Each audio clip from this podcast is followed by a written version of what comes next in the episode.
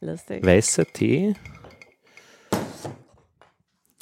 Das ist jetzt weißer Tee, den ihr mitgebracht habt. Ja. Genau, aus China. Persönlich verpackt. Ihr wart in China? Ja, auf einer Teefarm mitarbeiten. Mhm. Ja, wir haben unseren Tee gemacht, den wir heute trinken. Ja, ja, Wann ganz wartet denn das? großartig. Im August. Also, Mitte Und- August bis und da Mitte oben Juli. ist eine Teekiste. Mitte Juli. Äh, China White Tea. Und der Mr. Young hat unterschrieben draußen. Und was ist eigentlich, äh, ihr wollt schon immer mal wissen, was weißer Tee ist. Ich glaube, jetzt ist der Moment, um diese Frage zu stellen. Ja. Weißer Tee ist äh, weiß, wird weiß genannt, weil er so Härchen hat, so ganz feine, weiße. Und das haben die Blätter von der, die, die jüngsten, Nimm mal was in die Hand. die äh, rauskommen. Mhm. Das Äh, sind also die Babyblätter, vorn. das ist der Genau. Babytee. Genau. Und der wird, Sag mal, riechen, anfassen. und der wird nicht ähm, fermentiert. Der ist nur 5% irgendwie fermentiert und ist, kann man trinken auch in der Nacht. Ja, und trinken endlos. Es ist Ich eigentlich kann Medizin. immer trinken. Naja, es gibt Tees, die sorgen dafür, dass du stehst in der Nacht, gell? Also wach. Na? Aber das geht bei mir schon lange nicht. Wirklich aber? Sehr lustig. Ich bin ein totaler Teetopf. Erklärst du, was du da jetzt machst? Entschuldigung? Ja, ich habe es jetzt außerdem verkehrt gemacht. Ich habe mit der linken Hand eingeschenkt. Also ich habe jetzt den Tee gieße ich als erstes mal au- auf und dann kriegt das Teapad, seht ihr das Tierchen da? Ja. Kriegt einmal kurz den Körper gewaschen. Weil jetzt ist einmal der Staub vom Tee runter. Der, der Staub, der hat sich festgesetzt unter anderem auf Lothars Unterarmen, was die Chinesen dann sehr amüsant gefunden haben und Chinesinnen, weil die haben kein, so gut wie keine Körperbehaarung. Ah, okay. Und wer dann Körperbehaarung hat und Staub vorweisen kann, ist Ja, das der da. ist, der ist der Star. So lustig, wie man mit welchen Eigenschaften. Gibt's ein Sieb? Das heißt, du warst dann der Mr. White Tea. Nein, es Äh, gibt kein genau, Sieb. Sieb haben wir nicht. Ne? Okay, Sieb ist was für Feiglinge. gut, gut, gut. Okay, gut. Da müsst ihr halt ein bisschen Teeblätter mit. Und jetzt mache ich den ersten Aufguss relativ flott. Also das heißt, am Anfang oder man kann, es ist eigentlich wurscht, du kannst für alles eine Philosophie bringen. Ein bisschen länger ziehen lassen, ein bisschen kürzer ziehen lassen. Ich mache jetzt, nachdem wir vier Personen sind, zwei Aufgüsse in die Kanne. Die linke Hand ist am Tisch, der Körper soll aufrecht sein. Nicht deiner, Tina, Ingrids. Ist trotzdem gut als Handlung. Ja. Wenn man schon den ganzen Tag am Computer gesunken ist. Und wie, wie man die Güte des Tees erfasst, das ist, man riecht am Deckel. Mhm. Das heißt, wenn da noch ein Geruch vom Tee enthalten ist, dann kannst du aufgießen, aufgießen, aufgießen. Und irgendwann merkst du, dass du nichts mehr schnupperst. Mhm. Dann tust du neu. Dann gibt's neue Blätter rein, ja. Und dann gibt's die nächste Geschichte, dass man die Tasse also nur halb voll macht. Weil ganz voll wäre nicht sehr freundlich gegenüber dem Gast. Und man darf auch nicht selbst sich vergessen. Sonst fragen sich alle, was für ein Gesöff sie denn da trinken sollen, wenn die, die Teemasterin das nicht mittrinkt. Wie nimmt man die Teetasse? Mit dem Daumen und mit dem Zeigefinger und den Mittelfinger legst unten hin und die Damen dürfen den kleinen Finger abspreizen. Für die Herren ist das tabu. Lasst es euch schmecken. Und dann bitte schlürfen.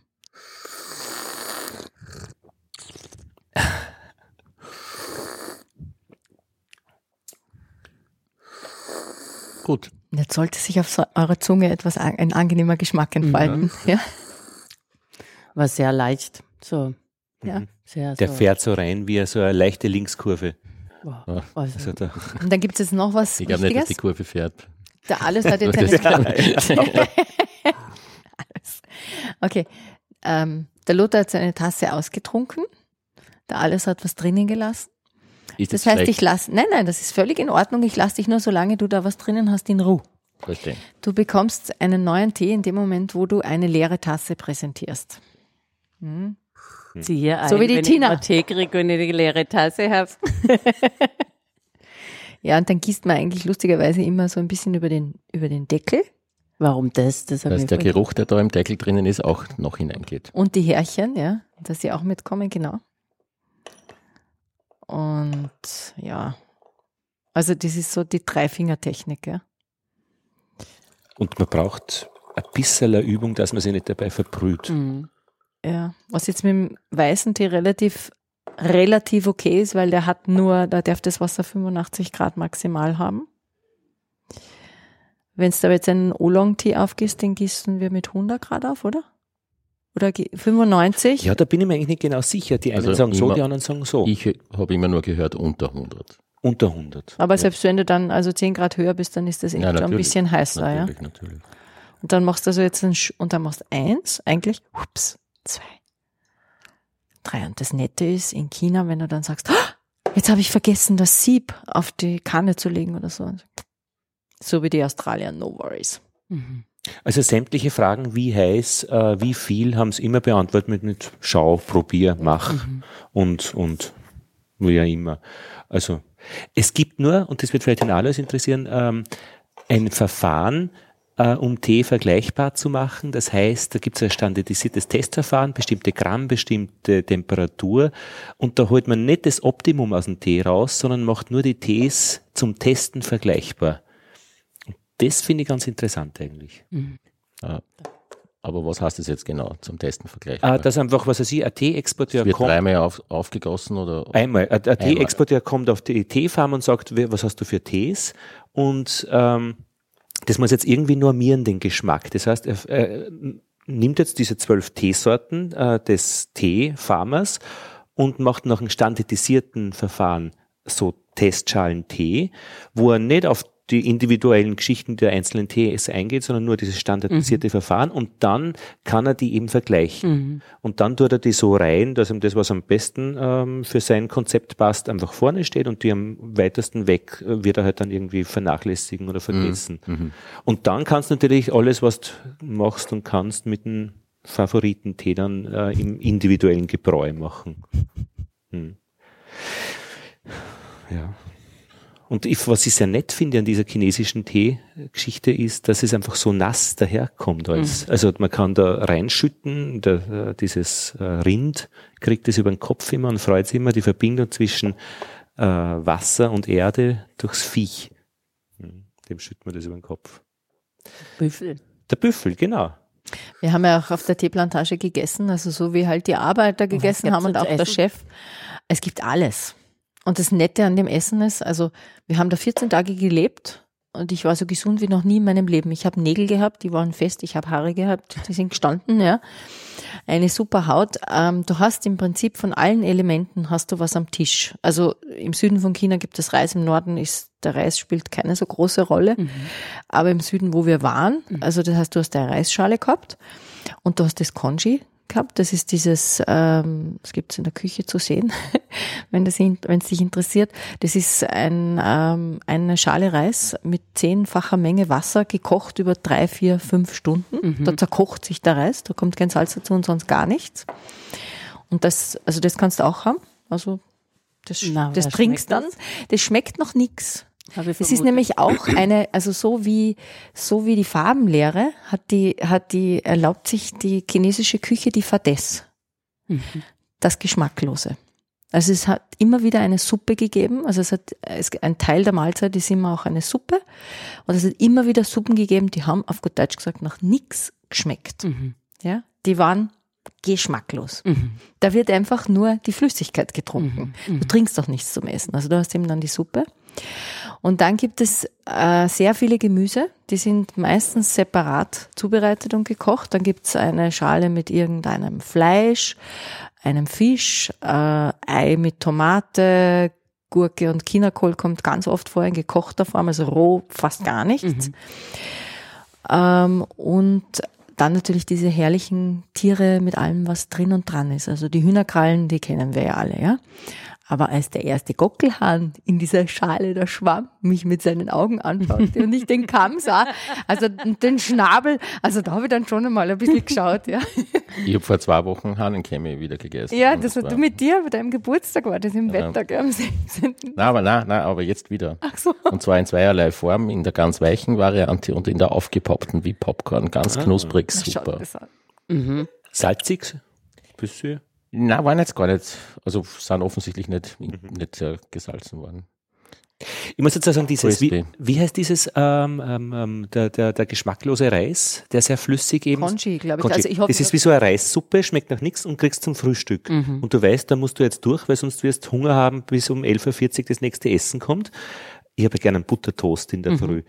äh, aber wenn man sich darauf einlässt, ähm, dann findet man gleich daneben eben so eine Schale mit Sojabohnen, die recht ähm, äh, gewürzt sind und die gibt man sie rein und dann so ein bisschen Kraut und Eier dazu. Das heißt, die Sojabohnen Edam- sind gekocht, aber die, die, die Edamame. die Edamame. Ja, genau. Und das sind die einzelnen Bohnen. genau. Genau, und die schmecken aber sehr eher, eher, eher salzig. Das heißt, wenn man jetzt quasi, Weil sie gesalzen sind, oder? weil sie gesalzen worden sind, weil sie wirklich ge gewürzt wurden, abgeschmeckt wurden. Weil ich habe, Knoblauch. Entschuldigung, Ja, ja, dass ich jetzt unterbreche, genau. aber ich habe jetzt ein, äh, zweimal Edamame gemacht, weil ich es am äh, Karmelitermarkt gekriegt habe. Ja. Und jetzt bin ich gerade am herum experimentieren, was ich damit mache. Und dieses Verblüffende ist, dass man praktisch neun Zehntel von diesen eher geschmacklosen Reis äh, praktisch hat und mit einem Zehntel dieser Bohnen vermischt und du hast ein wundervolles, schmeckendes Frühstück. Und noch was, du hast, also was immer sauer vergorenes Gemüse kommt auch zum Frühstück vor, ja. Mhm. Und, und dann haben sie so Dampfbrötchen wegen uns Westlern dann auch noch herbeigeholt. Das war dann auch ganz spannend. Die Buben haben das recht geliebt. Ach, die waren auch dabei. Die waren auch dabei, die haben auch mitgemacht. Und, und manchmal waren die Dampfbrötchen, manchmal waren es Teig, äh, Teigtaschen gefüllt mit Reis, also das hat's auch gegeben. Und ich habe jetzt in, seit China esse ich also in der Früh auch immer so ein, zwei Schalen Congee. Und jetzt habe ich die geniale Idee gefunden, wie ich das mache. Ich mixe das mit Sauerkraut. Klingt wahnsinnig gesund.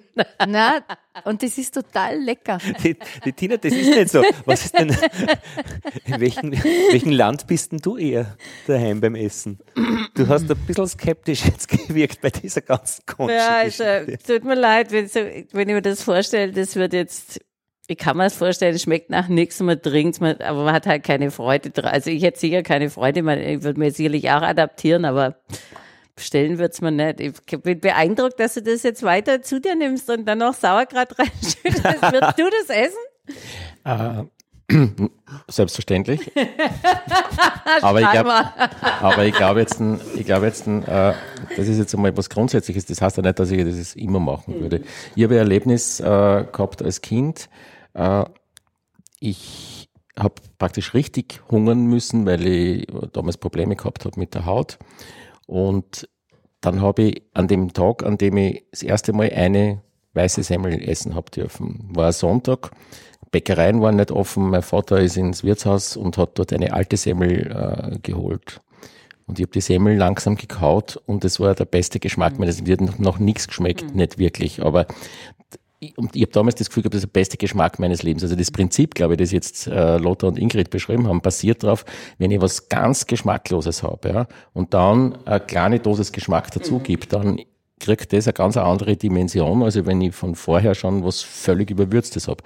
Äh, warum jetzt sage, ich würde das essen, wenn ich jetzt Gemüse äh, mache, was ich nicht kenne oder, oder herangehe, dann schaue ich mir immer zuerst den puren Geschmack an. Nicht salzen, nicht, also ich versuche das immer so ohne Einfluss zu kochen und schaue einmal, was, sind, was ist das Geschmackserlebnis, was habe ich ganz wenig, dann versuche ich das äh, erst langsam zu beeinflussen und nicht gleich irgendwie die Gewürzmischung drüber zu hauen. Sonst, glaube ich, ist Kochen,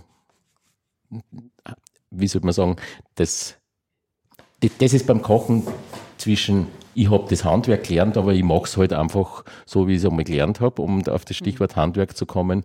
Und die anderen Leute, die sich Gedanken drüber machen, da gibt's dann halt ein paar, die sich zum Künstler entwickeln und die sind mit Recht keine Handwerker mehr, weil die Handwerker sind die 90 Prozent, die sich keine Gedanken machen, die sie machen, wie sie es irgendwann einmal in der Ausbildung gelernt haben, um gleich einmal provokant zu sein. Ja. Die Handwerker, äh, das, sind, äh, das, ist dann, das sind dann die Banausen. Also die bei den Köchen ist es- Banausen und Banausen kommt ja Nein, bei den. Köchen ist es, bei den Köchen ist es eindeutig so, ja. Also äh, fast keiner der gelernten Köche kann wirklich gut kochen. Sondern, Oh, das ist aber eine steile These. sondern Ah, das, was sie machen in den Wirtshäusern und, und, und in den, weiß ich nicht, und in den Krankenhäusern und in den Pflegeheimen, ist nicht gut kochen. Das tut mir leid. Ich gehe so selten essen. Ich Ja, koche immer okay. zu Hause. so, ich glaube, das Aber da stimme ich da eigentlich zu, weil häufig, wenn man essen geht und es nicht ein wirklich tolles Restaurant ist, ich bin meistens enttäuscht, weil wenn ich nicht den Eindruck habe, dass es jetzt so gute, liebevoll zubereitete Nahrung ist. Also muss der Leute recht geben. Und was, warum macht jemand, der, der was gelernt hat äh, und hoffentlich äh, Liebe dazu hat, ja, mhm. wenn er das hat, warum macht er dann Convenience Food? Mhm. Ich meine, das, ich würd, dann würde es mir keinen Spaß machen. Mhm. Ich muss erzählen, äh, ich war in Finnland in einem Kloster ähm, als Klostergärtner. Und Was ihr alles macht? Habt ihr so ein Jahr hinter euch, so ein Jahr? Nein, das war in meiner Studentenzeit. Also. Da hat mir meine Freundin verlassen oder irgendwas, da haben wir gedacht, jetzt geht's Klo. Nein, also das wollte ich schon immer mal. Ich habe so ein Buch gehabt, Jobben im Ausland. Mhm. Na und da, als Klostergärtner, genau. Und das war einfach, da hat ein Koch äh, äh, gekocht für uns alle und auch für die Touristen, die kommen sind. Und einige Jahre später war ich wieder dort. Mhm. Es war dasselbe Essen, aber es hat anders geschmeckt und ich bin dann in die Küche gegangen und habe gefragt, wo ist der Koch? Den hat es nicht mehr gegeben. Der ist einfach ähm, ersetzt worden durch ähm, Sachen, die man dann in dieser Küche aufwärmt, äh, mhm. zubereitet und es war einfach ein verblüffender Kontrast, eins zu zehn. Mhm. Also zehn, neun Punkte war es vorher mit Koch, eins vorher, nachher. Mhm. Und seitdem bin ich echt, dass ich sage, es ist ein Faktor. Mhm. Aber, ja. ich muss jetzt aber trotzdem noch was, also ich muss, darf ich noch was ergänzen zu, dieser, zu diesem Essen, weil das nämlich ganz wichtig ist. Was ist der Unterschied zu diesem Essen, das wir jetzt hier im chinesischen Restaurant kennen oder wie wir es hier haben. In China hat es einfach diese Schüsseln am Tisch gegeben und du hast dir immer das selber aussuchen können mit deinen Stäbchen. Das heißt, du bist genau auf die 80 Prozent Nahrung gekommen, die du eigentlich essen solltest, weil mit den Stäbchen einfach nicht so reinhaberst. Mhm, in stimmt. der Regel, ja. Man wird da nicht. Und, und, und was ich vergessen habe zu sagen, ist, dass, dass sie so von der, von der, von den Elementen her, sie haben halt alles drinnen. Sie haben das Glibberige drinnen, sie haben das Scharfe drinnen, sie haben das Knackige drinnen. Und, und ähm, zum Beispiel einmal haben sie uns erzählt, ja, das ist eine regionale Spezialität, das wird in Rotwein gekocht. Was war das? Das war eine fingerdicke, also eine daumendicke Speckschwarten mit einem äh, Fleischanteil von einem Drittel und zwei Drittel feistes Fett, mhm. ja. Und das hat großartig geschmeckt, aber das ist natürlich, nachdem wir hier so ganz anders im Westen erzogen worden sind. Ja. Also meine Töchter wären schreiend davongelaufen. Ja, ja. Fehlerziehung. Da kann ich nicht. das ist nicht besser. Mhm. Eindeutig was falsch gemacht, ja. Aber ja. gut, wenn du in China dann auch zur Vernunft kommst. Nein, nein, nein, nein, nein, nein, nein, nein, nein, das ging nicht von mir aus. Also das ist schon ihr, ihr also ihr eigenes mit ihren Peers, ja. Also was, was, und ich muss noch eins berichten äh, von diesem chinesischen Essen. Äh, man trinkt nicht beim Essen, weil einfach alles, was da so an Schüsseln herumsteht, sehr flüssig daherkommt. Mhm. Und wir sind eigentlich immer aufgefallen, dass wir einfach äh, nach Wasser geschrien haben, also mit Wassergläsern durch die Gegend gegangen sind. Und das war aber einleuchtend, weil man eben Flüssiges zu sich nimmt. Na, da muss ich auch widersprechen. Das habe ich bis jetzt nicht verstanden, warum man Wasser zum Essen trinkt. Habe ich bis jetzt nicht verstanden. Nein, ich verstehe, dass man bestimmte, bestimmte Flüssigkeiten zu sich nimmt. Da kann man jetzt auch wieder dagegen sprechen. Ich verstehe, dass man Wein zum Essen trinkt, weil es einfach gut schmeckt und ja. weil es äh, Koinzidenzen ergibt und, und, und, und, und, und zusammen, äh, also Geschmäcker, die zusammenkommen. Wasser trinkt man, äh, um eine Flüssigkeit zu sich nehmen. Das muss ich nicht beim Essen. Ja? Das kann ich irgendwann machen. Also warum sie Leute so verbissen in Europa Wasser zum Essen bestellen, ich, ist mir nicht nachvollziehbar. Mir auch nicht, aber ich tue es. Du auch, ich Auch. Ich trinke ja. auch viel Wasser. Aber man naja, gewöhnt sich Ja, das ist ja wieder was anderes. Aber ich muss es ja nicht, äh, aber warum manche trinken ja dann nur zum Essen das Wasser. Ja. Wasser trinke ich den ganzen Tag, wenn ich Flüssigkeit So machen es die ja. Chinesen auch. Die dann ein Teeblatt dann rein äh, genau. dann trinken sie den ganzen Tag Wasser, aber beim Essen selbst nicht. Ja, ja, ja. aber da brauche ich es ja nicht, da bin ich eh beschäftigt. Wozu soll ich da was, was noch nichts schmeckt? So, ja. aber wozu trinke ich was, was noch überhaupt nichts schmeckt? Äh, zu was, was ich habe schon manchmal Durst beim, beim, beim Essen. Also so, dass ich das Gefühl habe, ja, jetzt mal, also wenn, geht mir schon so. Wenn ihr Chinesin wäre, dann würde ich jetzt sagen, weil eurem Essen die Flüssigkeit fehlt. Das könnte zum Beispiel ein gutes Argument sein. Ne? Also wenn ich so zwei Leberkäse mal isst, dann muss ich nachher echter Wasser trinken, weil sonst, sonst, sonst da, muss ich, äh, da passt aber besser ein Bier. Ja, aber kommt davon, was man dann nachher macht. Ja. Dann ist das Wasser nur die Notlösung, das ist ja wieder was anderes. Eh, dass ich das überlebt, die zwei Leberkäse. Ich bin schon froh, wenn du. Eigentlich soll es Schnaps sein. Ich bin schon froh, wenn du keinen Energy-Drink dazu äh, trinkst. Ich sage ja. jetzt nicht, ja, was ich da an Bösartigkeiten mir vorstellen Das Schöne an diesem Podcast ist, dass man in der Minute 19 auch die Begrüßung machen kann. Ich begrüße alle, die dabei sind äh, bei Lobster und Tentakel Nummer 57, dem Podcast, bei dem es uns lernen geht. Heute zum Thema Handwerk. Ein Handwerk nämlich nicht erlernen, sondern über das Handwerk etwas lernen, dass man in deinem Fall, Tina, nachher eine Ausstellung oder macht über das, was man gelernt hat. Du hast also das Handwerk kennengelernt im letzten Jahr. Ähm, Tina Ziegler danke, dass du zu uns gekommen bist. Hallo Lothar. Mit dabei ist Ingrid Rachbauer als Gastgeberin. Danke Ingrid, dass wir da bei dir deiner Teezeremonie folgen dürfen. Und Alice Schörkuber, der uns ähm, auch besucht hat. Und äh, vielen Dank, dass du gekommen bist. Bitte sehr. Ich sollte vielleicht einen Satz dazu sagen, äh, Alois, ähm, ich äh, habe dringend gebeten, dass du kommst, weil wir nämlich, Stichwort Handwerk, von einem Imker eine Flasche Met Honigwein bekommen haben. Und er wäre so interessiert, äh, dass wir ihm darüber erzählen, wie er schmeckt. Und ich habe kein Vokabular und handwerklich über, bin ich nicht gut genug darüber zu reden. Ich auch nicht, zu deiner Beruhigung. Ja, aber du kannst es ja bei Wein sehr gut, oder? Ist es nicht? Ist man Ich offenbar- behaupte, ich kann es bei Wein nicht, aber ich kann gut dagegen reden. Okay. Bei Wein, das ist, Dann probieren wir das Ganze Oder- aus. Also wir werden einmal den Honigwein aus, der, aus dem ähm, Kühlfach nehmen. Ich habe geschaut, dass die Temperatur passt. Er sagt zwischen 9 und 11 Grad. Also ich habe den jetzt mal oben reingegeben. Äh, wir reden über das Handwerk und deine Ausstellung, die im äh, Museum für angewandte Kunst Mitte Dezember startet. Genau. Äh, es wirkt so, wie wenn schon alles fertig ist jetzt Anfang Oktober. Oder sagst du, das ist weit nicht so? Nein, es ist, sagen wir so, wir sind schon weit fortgeschritten. Die Auswahl ist getroffen. Also es ist eine relativ große Ausstellung in den oberen Ausstellungshallen vom Museum für angewandte Kunst. Also 1200 Quadratmeter, das ist schon Fläche, da kann man was machen. Und, aber es ist ja auch ein sehr großes Thema. Lass mich das auf Fußballfelder herunterbrechen. 1200 Quadratmeter. Das eine Schulklasse sind 50 Quadratmeter. Das ist, äh, das sind, das sind dann schon, zwei Schulklassen sind 100. Das sind 20 Schulklassen. Okay, lassen wir es auf Schulklassen. Das, das ist am Gelände, wo die Stefan Sackmeister Ausstellung war wahrscheinlich, oder? Die Happy Show. Die Happy Show, die war ja verteilt Mhm. in verschiedene Räume. Nein, nein, das ist ähm, da, wo die Josef Frank Ausstellung war. Habt ihr die Ja. gesehen? Die Ja, war die fantastisch. gesehen. Also eine Ja. Mhm. sehr gute Ausstellung, wie ich fand. Und genau da wird es sein. Ah, sehr schön. Und äh, ich bin ja eigentlich, eigentlich äh, über die Schwadrons draufgekommen. Da haben wir ja auch mal bei dem Pod Ja, genau. gesprochen. Gebrüder Schwadron, äh, genau. du bist nach Wien gekommen, hast gesagt, wie kannst du Wien kennenlernen? Am besten durch eine Spurensuche.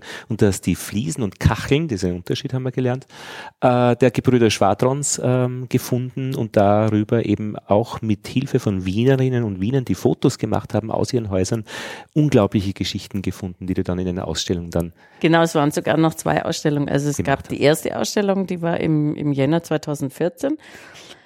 Und da hat die Fotografin Lisa Raskel ganz viele Zinshäuser, also die Stiegenhäuser von den Zinshäusern fotografiert in Wien, weil das ist ja so ein Charakteristikum eigentlich, die Gestaltung. Und Vestibül heißt es, gell? Oder? ja, kann man sagen, Vestibül finde ich ein bisschen pathetisch, also Stiegenhaus Stiegen. finde ich, finde ich eigentlich passender. Und äh, das Entscheidende war ja, dass ähm, dadurch, dass die F- Familie, es war eine, eine jüdische Familie, die aus Galizien gekommen ist in den 1880er Jahren, heute würde man sagen, Schwadron. ja, äh, Wirtschaftsflüchtlinge. Und ähm, die haben ja äh, von äh, 1899 bis 1938 dieses Unternehmen gehabt. Also und das, die haben mit Baukeramik gehandelt und sie haben halt äh, Stiegenhäuser und öffentliche Gebäude mit Keramik und Fliesen ausgestattet. Und eigentlich über die Beschäftigung mit denen und dieses Aufenthalt in den Stiegenhäusern bin ich zum Handwerksthema gekommen, weil man natürlich es dort immer so ist in den Stiegenhäusern in Wien, die ganzen, die Arbeiten der Gewerke sind aufeinander eigentlich aufs Schönste abgestimmt. Also so Gewerk ist so ein Produkt aus Nein, Stück- Gewerk ist eigentlich, also der, der verschiedenen Handwerksbereiche eigentlich. Und das nennt man Gewerk. Und ähm, zum Beispiel die, die Handläufe von den Treppenaufgängen, die Gitter von den Aufzugskabinen, dann die Fenster. Und alles ist eigentlich, passt zusammen erstens mal und es ist halt auch handwerklich gut gearbeitet. Und wenn man sich diese Häuser heute anschaut, die haben jetzt über 100 Jahre auf dem Buckel. Und sie sind, wenn man sie ein bisschen pflegt und erhält, sind sie eigentlich noch in einem sehr, sehr schönen Zustand. Und man fragt sich halt automatisch, warum bauen wir heute eigentlich so, wie wir bauen für die nächsten 30 Jahre. Häufig sehen die Häuser aus, wenn man mal dagegen tritt, als würden sie zusammenbrechen. Und das war Zur Antwort drauf, warum man das nicht macht. na, ich finde es schon lustig, also so sich das nochmal zu überlegen, wenn man, wenn man die, die, die äh, Ägypter haben sicherlich auch nicht dabei, also so wären nie auf die Idee gekommen, was zu bauen, was nur für 30 Jahre dauert oder auch, also überhaupt, man war nie, man hat Konnten nie, halt nicht anders. ja, die konnten nicht anders. Sie konnten nicht anders als sehr haltbare Pyramiden bauen. Und was, ich glaube, Die hatten noch kein Wirtschaftswunder. Ja, und die Ägypter wussten ja nicht, dass sie die Welt ruinieren. Wir wissen ja, dass wir die Welt ruinieren, also dass das sowieso wahrscheinlich nicht mehr sinnvoll ist, äh, für länger über, über 30 Jahre zu bauen. für mehrere Generationen zu denken. Gleichzeitig machen wir ja die Welt kaputt. Ja, ja. Also das, Ja, wir sind, äh, das ist es ja eigentlich gerade, dass wir, obwohl wir wissen, dass wir eigentlich mit unseren Ressourcen nachhaltig umgehen sollten, bauen wir in dem Stil. Und das hat mich auch, irgendwie hat mich das zum Thema Handwerk geführt und weil mich eigentlich so bestimmte Aspekte vom Handwerk sehr interessieren. Also so, weil das Handwerk war immer, man ist immer vernünftig mit den Ressourcen und den Materialien umgegangen, immer also sparsam und effizient. Und man hat immer versucht auch clevere Problemlösungen zu finden. Und das sind lauter also so diese dieser acht auch der achtsame Umgang eigentlich mit den Dingen, das gefällt mir sehr dran. Und auch das nachhaltige gefällt mir dran, dann auch Reparieren können. ja, reparieren können, das ist auch ein, ein wichtiger Aspekt. Und halt auch einfach, dass vieles so mit Erfahrung auch zusammenhängt. Also ein, Handwerk, Sennett, Richard Sennett, der nächstes, äh, nächsten Sonntag nach Wien kommt und eine Lecture zum Thema Handwerk äh, hält im MAG. Ich habe ihn eingeladen. Ist wer? Äh, Richard Sennett, der berühmte Soziologe, ähm, der 2008 hat ein Buch geschrieben, The Craftsman. Und also der ist schon einer der führenden Denker, in, also was jetzt dieses Thema auch betrifft. Der hat halt mal auch drüber geschrieben, über die berühmten 10.000 Stunden. Man muss irgendwie, bevor man irgendwas kann, egal ob es jetzt Klavierspielen ist oder ob es jetzt Sporteln ist oder ob es ein Handwerk ist oder auch Backen oder Kochen, man muss es eine bestimmte Zeit lang machen. Und ich finde es auch gerade dieser Vergleich von ihm, dass er Handwerker auch mit Chirurgen oder Musikern oder Sportlern vergleicht, ha- hat für mich äh, sehr viel. Ich habe gerade dividiert, das sind 1250 Tage, das wären durch 300, ja, eh, vier Jahre. Ja, Also Radiohandwerk, Alois, äh, wir haben das Radiohandwerk gelernt, als wirkliches Handwerk. Und ich glaube auch, vier Jahre äh, da, das zu machen, hat man erst einmal das, so das Gefühl, man aber man wird ja beim Radio machen nicht, äh, muss man vier Jahre warten, bis man die erste Sendung machen darf. Das ist vielleicht, war das eh ganz gut. Äh, Aber es ist ja zum Beispiel so, ich habe mal, ich habe mal eine Dokumentation, einen, einen Film gesehen, da ging es um den Thunfisch und dass die Thunfische halt aussterben. Und da haben sie auch in dieser, in diesem Film, in diesem Doc-Film haben sie auch gezeigt, zum Beispiel in Japan, ein Sushi-Koch, der macht nicht nur drei Jahre eine Ausbildung, der macht, glaube ich, sieben Jahre die Ausbildung und die ersten drei Jahre, also es ist wie bei den Radiomachern, rührt er nur den Reis. Und dann kann er aber Reis rühren. Ja, da habe ich ja, da habe ich ein großes Gegenargument. Da habe ich mehrere große Streitigkeiten schon gehabt. Also das erste ist, der Stefan Hensler hat bei mehreren Sushi-Wettbewerben teilgenommen. Ist wer? Diese, ein deutscher Koch, ja, ein deutscher Fernsehkoch. Äh, Die Japaner äh, haben sieben Jahre die Ausbildung gemacht und beim Testessen war das vom Stefan Hensler, der es halt aus einem Buch in drei Tagen gemacht hat, ist besser, hat besser, besser abgeschnitten. Dann muss ich sagen, dann gibt's offensichtlich in Japan, Japan einen Brauch, den würde ich dann anwenden, wenn ich das gemacht habe, ja, äh, weil da hätte ich dann ein großes Problem. Ich glaube, da geht's um ganz was anderes, ja, da geht's um Demut und geht's nicht um das große Können. Ja. Können ist auch was, natürlich, wenn ich was lang übe, dann, dann kann es gut, aber Aber es gibt viele Sachen, die kannst du nicht in drei Tagen lernen. Das muss ja, der gibt genug, werden. die das in sieben Jahren auch nicht lernen. Ja, das auch. Das ist und schon damit richtig, es, aber und damit, und damit Nein, nein, kann man, das finde kann man das das ist, jetzt nicht da kannst du nicht den Um, also meines Erachtens kannst du nicht den Umkehrschluss machen. Ich brauche da nur Antworten Hast drauf. du schon mal, aber, aber hast du mal, Entschuldigung, darf ich dich mal fragen, hast du jemals in deinem Leben versucht, was Handwerkliches zu erlernen? Also, sowas, Na, aber das hat wieder ganz andere Gründe, das würde jetzt zu weit gehen. Ja, ja, aber das also ich hab, ich, ab- aber ich, ich kann äh, dir zu, zumindest sagen, dass ich nach abgebrochenem Studium äh, 15 Jahre in einer Aufzugsfirma handwerklich gearbeitet habe, aber ich war nicht gut äh, und äh, diese Welt ganz genau kenne. Das glaube ich aber ich, ich habe mal zum Beispiel ganz, äh, das, die erste Ausbildung, die ich nach meiner Schule begonnen habe, war tatsächlich eine, eine Schneiderlehre, weil ich wollte eigentlich äh, Kostüme fürs Theater machen. Und das habe ich ein Jahr gemacht und weil ich der Überzeugung war, man muss es können. Und ich finde schon, wenn man einmal so eine Erfahrung gemacht hat, so eine händische Erfahrung, dass du was übst, um das ein Gefühl zu kriegen. Also zum Beispiel, wenn man mit Stoffen arbeitet, das hat ganz viel mit Übung und Training zu Dem tun. habe ich ja nicht widersprochen. Na, so hatte ich die verstanden. Okay, dann hat sich das missverstanden. Also ich habe jetzt das nur beim Sushi-Koch, äh, Also weil ich glaube, das ah, ein okay. schlechtes Beispiel ist. Es ist ein ganz ein schlechtes Beispiel Okay. fürs Handwerk. Es wird aber immer verwendet. Darum habe ich widersprochen. Ja. Okay, also gut, wir sind eh d'accord. Das wollte ich ja fragen.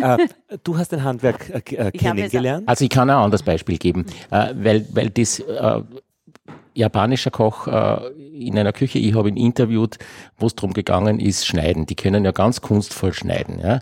Äh, da leuchtet es mir fast ein bisschen mehr ein. Ja, er hat mir halt gesagt, dass er das auch nicht sieben Jahre, aber ein Jahr hat er nur diese ganzen schnitttechnischen lernen müssen. Und während er mir das Interview gegeben hat, ja, also er hat mich immer angeschaut, hat mit mir gesprochen.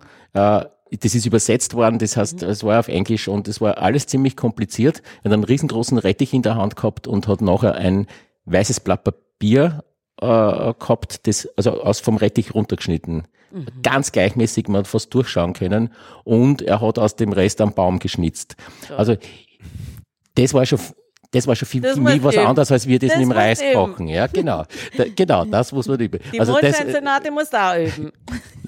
aber ich, das, das beim Sushi hat nur deshalb, äh, da bin ich nur deshalb so skeptisch, weil beim Sushi, ich, mich fasziniert nicht die Tatsache, dass das eine große Kunst ist, Sushi zu machen. Es ist ganz leicht, Sushi zu machen. Äh, Die große geniale Idee ist, dass ich ohne groß Kochtechniken oder sonst irgendwas machen muss, ein großartiges Produkt aus hervorragenden Produkten und wenn die Produkte verdorben sind, ist Sushi, sage ich jetzt einmal scheiße, ja. Und, äh, und, und dann wird ja immer das Beispiel von dem Sushi-Koch ge genommen und das passt für mich nicht ganz. Nur um das ist, Okay. zeigt nicht ganz, was man beim Handwerk wirklich äh, können muss. Und äh, weil weil du das da zuerst gesagt hast, ich- ganz interessant, in, in, ich habe in Ferialpraxis habe ich äh, gearbeitet und in dem Fall in der Molkerei und da ist es darum gegangen, bei einem Gerät irgendwas, äh, die, die, die Milchkannen auszuleeren und die aufzubringen und das schnell zu machen und so. Und dann hat äh, der Herr Gerstner hat er Kassen hat gesagt, du hast noch nicht den Vorau heraus. Und das ist, finde ich, sowas, diesen, ich weiß ja gar nicht, wie man das genau übersetzt, ja, aber der Vorau ist, wenn man es verstanden hat, wie es geht, wenn man es kann, ja. Und das ist für mich sowas, gute Handwerker haben den Vorau heraus, ja. Aber das würde für einen Mathematiker ja auch gelten. Ja, also das ist ja nicht ist Handwerk, Handwerk Das ist ja interessant, zum Beispiel gerade Senne, der, der hat ja so ein, klar, Handwerk ist Handwerk auf eine Art, aber gleichzeitig dehnt er ja diese Betrachtung eigentlich aus. Also so wie ich vorhin schon gesagt habe, dass er halt Handwerker mit Musikern und mit Sportlern verbindet. Und das ist es halt, das, das ist eigentlich so auch ein Und wo geht die Trennung Können. zur Kunst? Also die Mondscheinsonate dann zu komponieren, würde man ja Ja, nicht als kompon- äh, Handwerk. das, ja, aber das ist ein kreativ, also die Mondscheinsonate komponieren und, äh, und ausführen, das ist ja nochmal ein Unterschied. Also das ist ein großer Unterschied. Aber ich glaube, dieses, dieses, dass man was kann, das dauert einfach eine gewisse Zeit. Und dann dieses, wie heißt dieses Wort? Kannst du es bitte nochmal sagen, Alois? Vorau. Vorl. Man hat den Vorau heraus. Ja, das, das braucht man halt. Und was ich sehr interessant fand jetzt, ich war jetzt gerade im Bregenzer Wald. Könnte, Entschuldigung, mit Erfahrung oder mit Vorteil oder Ja, ja. sonst irgendwie zu tun, ich weiß es nicht genau. Ich würde sagen, die Technik. Es ist Erfahrung und man, man muss ein Gefühl, ein Gespür dafür haben. Ich glaube, das ist das Wichtige. Ich war gerade in jetzt zwei Tage im Bregenzer Wald, im, um, um Peter Zumter, den Architekten, zu interviewen, der ja mit den Handwerkern im Bregenzer Wald diesen Werkraum auch gebaut hat. Und da sind, da waren bestimmte Gespräche, hat man geführt im Kontext einer Ausstellung, die dort gerade lief. Und da hat sowohl ein Schmied gesprochen als auch ein, ein äh, Tischler. Und der Tischler, der war vorher, ähm, der war vorher jetzt ähm, Waldbegehr. Und wie der über Holz gesprochen hat, das hat mich also sowas von beeindruckt, wie er einfach über das Material gesprochen hat. Ich glaube, der, wie der das betrachtet, was der in dem sieht oder auch wie er das erspürt, das hat mich wirklich sehr, sehr beeindruckt, muss ich sagen. Da kann ich was beitragen dazu. Ich habe ähm, eine Sendung gemacht über die Renovierung eines Hotels in Hittisau. Drei Werkraumtischler äh, sind gestanden. Äh, es faszin also was mich fasziniert hat, ist, die sind bei einem gestanden, wo nur einer das besser verstanden hat als wie die anderen zwei. Der eine hat mir zum Beispiel gesagt, ich kann diese Art von, von Holzbearbeitung gut, aber mein Kollege macht das andere in dem Hotel, äh, mhm. weil das habe ich auch, das, das empfehle ich auch, mhm. äh, weil ich kann es nicht so gut, der kann es mhm. besser. Wie drei Tischler in Niederösterreich würden die keiner mit, dem, die mit dem anderen reden, weil sie alle ums Geschäft neidig sind. Mhm. Dort sind drei gestanden und wie kleine Kinder waren sie fasziniert, wie der eine den anderen das mhm. erklärt und wie sie nachgefragt haben, wie er das macht. Also das ist Handwerk mhm. äh, der Höchstklasse mhm. natürlich. Also die Werkraumidee ist überhaupt großartig. Werkraumidee, wenn man das das kommt ja auch vor dann ja, in der Ausstellung. Ja, ja das ist ähm, im zweiten Kapitel, das heißt Perspektiven des Kapitels, da, mhm. da geht es eigentlich darum, zu zeigen, was ist eigentlich wichtig, was kann, was hilft dem Handwerk, sich sozusagen auch in der Welt zu positionieren und da ist ein ja, einfach auch voranzukommen, weil häufig sind ja Handwerker Einzelkämpfer und haben es auch schon schwer. Also wenn man sich das überlegt, was sie alles machen müssen, von Angebote schreiben, mit den Kunden Kontakt haben, dann die Arbeit ausführen, dann die ganzen Abrechnungen und das ist ja, dann sollen sie noch eine Website haben und die natürlich pflegen und aktualisieren und diese ganzen Geschichten, was an die Leute herangetragen wird, das ist glaube ich, teilweise sind die, fühlen die sich alle überlastet. Und die Idee halt vom Werk, also wir werden den Werkraum in der Ausstellung präsentieren halt. Ähm, wir zeigen da ein, ein, ein Modell vom Werkraum und zwei Arbeiten von ähm, zwei Handwerkern, weil der Werkraum ist, ich ähm, ist vor ungefähr 20 Jahren gegründet worden und die Idee war, dass sich die Handwerker von der Region zusammentun, um sich am Markt zu positionieren und zum Beispiel gemeinsame Aufträge zu erreichen und überhaupt ein Kompetenzzentrum eigentlich zu schaffen. Und ähm, sie haben dann zum ersten Mal, das hing auch mit der mit der mit dem EU-Anschluss praktisch ähm, von Österreich zusammen, weil man gesehen hat, ja, die Märkte werden größer, da müssen wir uns irgendwie orientieren. Das hat mir Renate äh, Preuß erzählt, die jetzt bis vor einem halben Jahr den Werkraum auch geleitet hat. Und die haben dann angefangen und sie haben dann angefangen, auch gleich einen Wettbewerb zu machen, der heißt ähm, Handwerk und Form. Und da tun sie immer Handwerker zusammen mit Designern, Architekten, Entwerfern und schaffen neue Möbel, neue Produkte. Und die werden auch immer präsentiert. Das findet alle drei Jahre statt. Und ähm, diese Handwerker haben den Peter Zumthor kennengelernt, weil sie beim, ähm, ähm, wie heißt jetzt das, ähm, das äh, Museum im, in Bregenz nochmal, das, mh, hm, das große, das größte. Das Kunsthaus. Kunsthaus Bregenz, ja, ja, genau. Kunsthaus Bregenz. Das hat ja Peter Zumthor entworfen und da hat er mit diesen Handwerkern zusammengearbeitet und dann haben sie ihn einmal eingeladen in eine Jury ähm, von diesem Wettbewerb. Und dann kam der Kontakt auch zustande und dann kam sie auf die Idee, dass er für sie einen Ort entwerfen könnte. Und das hat er dann auch gemacht und die Handwerker haben das ausgeführt und der Raum, das ist der Werkraum Bregenzer Wald, der steht in Andelsbuch.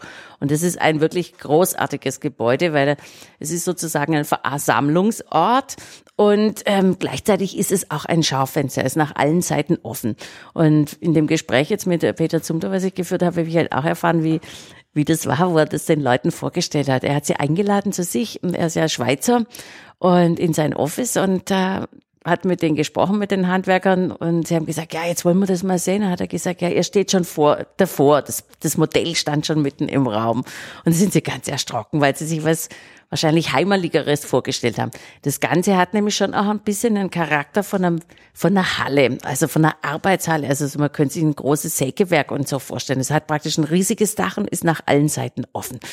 Und aber dann haben sie sich damit angefreundet und ähm, haben das praktisch gebaut, diesen Raum. Und der hat natürlich wirklich eine fantastische Ausstrahlung, ist natürlich auch weit, geht weit über die Region eigentlich hinaus. Und die machen das wirklich, wie ich finde, exzellent. Und sie haben jetzt, gerade in diesem Jahr, haben sie jetzt gestartet, auch nochmal eine Ausbildung für äh, eine fünfjährige Ausbildung, die man praktisch als Jugendlicher machen kann, wo man erstmal so zwei, zwei Jahre so schnuppert und dann macht man, kann man in alle möglichen Gewerke hineinschauen und mit verschiedenen Materialien arbeiten.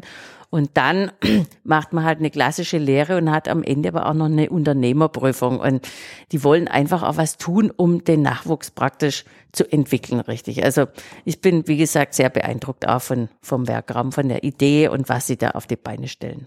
Ja. Mhm. Ich habe mich ja gefragt, dass du erzählt hast von den Brüdern Schwadron, ob die Handwerker vor 100 Jahren miteinander geredet haben. Ja, gute Frage.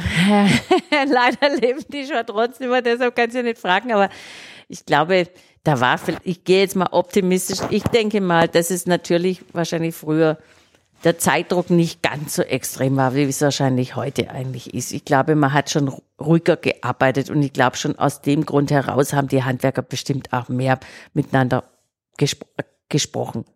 Stelle ich mir zumindest so vor. Weil wir haben, also unser Haus hat einen Dachstuhl, also Wohnungen sind oben ausgebaut äh, worden. Und das hat sich sehr in die Länge gezogen, weil äh, der Baumeister der Aufzugsfirma nicht die genauen Maße des Aufzugs, also das, das hat irgendwie nicht gepasst und mhm. wir haben den Dachstuhl aufgesetzt und dann konnte der Aufzug aber nicht fahren, weil da eben ein Meter irgendwo in der Kommunikation gefehlt hat. Ja. Ist, glaube ich, Standard. Naja, aber, aber das ist die Frage. Also ich, ich frage mich schon, haben es früher mehr geredet? Aber ich glaube, da ist es nicht die, das Problem, dass die Handwerker nicht miteinander reden. Das ist nicht das Problem der Handwerker, das ist das Problem des Systems. Na, und war das früher der Hausherr, der quasi aber eigentlich müsste es einen Architekt geben, der die, diesen Umbau leitet. Und eigentlich ist ja dies die Verantwortung des Architekten, dass ich mit meinen Handwerker rede, dass erstens mal das durchdenke, das ist, ja, das ist ja eigentlich ein Planungsfehler. Und dass ich denen sage, so und so muss das gemacht werden, dann muss ich ja eigentlich jemand haben, der die Baustelle beaufsichtigt und ab und zu mal guckt, wird das alles richtig, oder? Ich habe gerade von unserem Haus erzählt und das hat nicht funktioniert. Also ich meine, mhm. es war dann, es war dann sogar ein ethnischer Konflikt. Das hat dann irgendjemand gesagt, ja, das waren die Polen oder die Polen mhm. haben gesagt, das waren die vom Balkan, irgendwas war da, ja? Naja, da hat es einmal so einen, einen, Film gegeben äh, über den äh, Tunnelbau durch den, glaube Pitzbuin und da hat es immer geheißen, der Franzose arbeitet äh, schnell, aber schlampig und der Italiener langsam, aber dafür kontinuierlich und mit besserer Qualität. Also da hat man sich nicht davor geschaut. Wie weit waren es dann auseinander? Ja, ich glaube, das ist Ich meine, es gibt unzählige Negativbeispiele. Ähm, äh, Nachbarschaft äh, haben wir ein altes verfallenes äh, Haus und da wurde das wunderschöne Dach neu gemacht und die Handwerker, wir haben unsere Bienen dort, die Handwerker, die wir dort oben sitzen haben gesehen, haben jeden Tag gesagt, wie schön die Arbeit ist, mhm. weil es einfach ein, ein Dachstuhl ist, wo man wirklich handwerklich mhm. was machen kann. Mhm. Also die Freude am Handwerk Handwerk ist eine sehr nachvollziehbare und nicht gekünstelte Geschichte. Mhm. Ich glaube, dass wir, ich weiß nicht, ob man sich auf das einigen kann, jeder Mann, jede Frau versteht. Die Freude am Handwerk. Also ich denke, das ist, also das ist auch ein Phänomen, was ich halt beobachtet habe, Verzeihung, ähm, dass ich glaube, heutzutage ist einfach so, warum so viele Leute sich hingezogen fühlen, weil halt natürlich viele von uns jeden Tag vom Computer sitzen und irgendwas machen und ihre Arbeit aber auf eine Art auch unsichtbar ist. Und ich glaube, ganz viele Leute, also ich habe mit so vielen verschiedenen Leuten gespro äh, gesprochen, jeder freut sich dran, wenn er auch was mit den Händen macht, dass er halt auch was sieht, egal ob er jetzt eine Stunde im Garten arbeitet, ob er einen Kuchen backt, ob er einen Pullover strickt. Und das also ist das ist jetzt Handwerk im wortwörtlichen Sinn dann. Ja, das ist jetzt, im, also das ist so ein, ein Phänomen, ein, ein, ein Phänomen, was praktisch, also einfach diese Selbstwirksamkeit.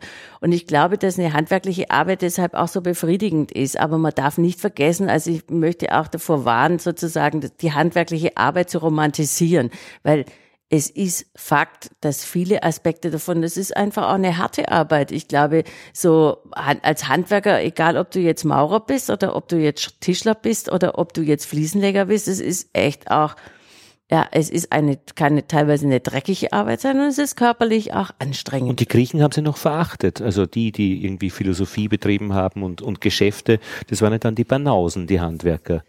Ja, das ist ja, das ist, das, das heißt, die Banausen also waren bei den, bei den Griechen die, die, die großartigen ähm, das Tempel und was weiß ich, was alles gebaut haben, das waren die Bananen. Okay. Auf der anderen Seite ist der Hephaistos, also Entschuldigung, für mich ist ja Hephaistos so, so ein, der Hero. Baumeister und, und Nein, nein, er war der Gott der Schmiede. Also ja, okay. er sitzt, also Entschuldigung, er, er sitzt schon im, im Stab. Er sitzt, er sitzt neben Zeus, er schmiedet die, äh, ja. die, die, die Blitze, mhm. er, er hat zu, äh, zur Geburt der Athener äh, beigetragen, er hat, also die ganzen Heldentaten vom Herr Feister, das ist schon sehr beachtlos. Er hatte noch die hübscheste Frau, Aphrodite, okay, sie hat ihn betrogen, aber dann hat er auch noch ein Zaubernetz gebastelt, um ihren Liebhaber und sie zu fesseln.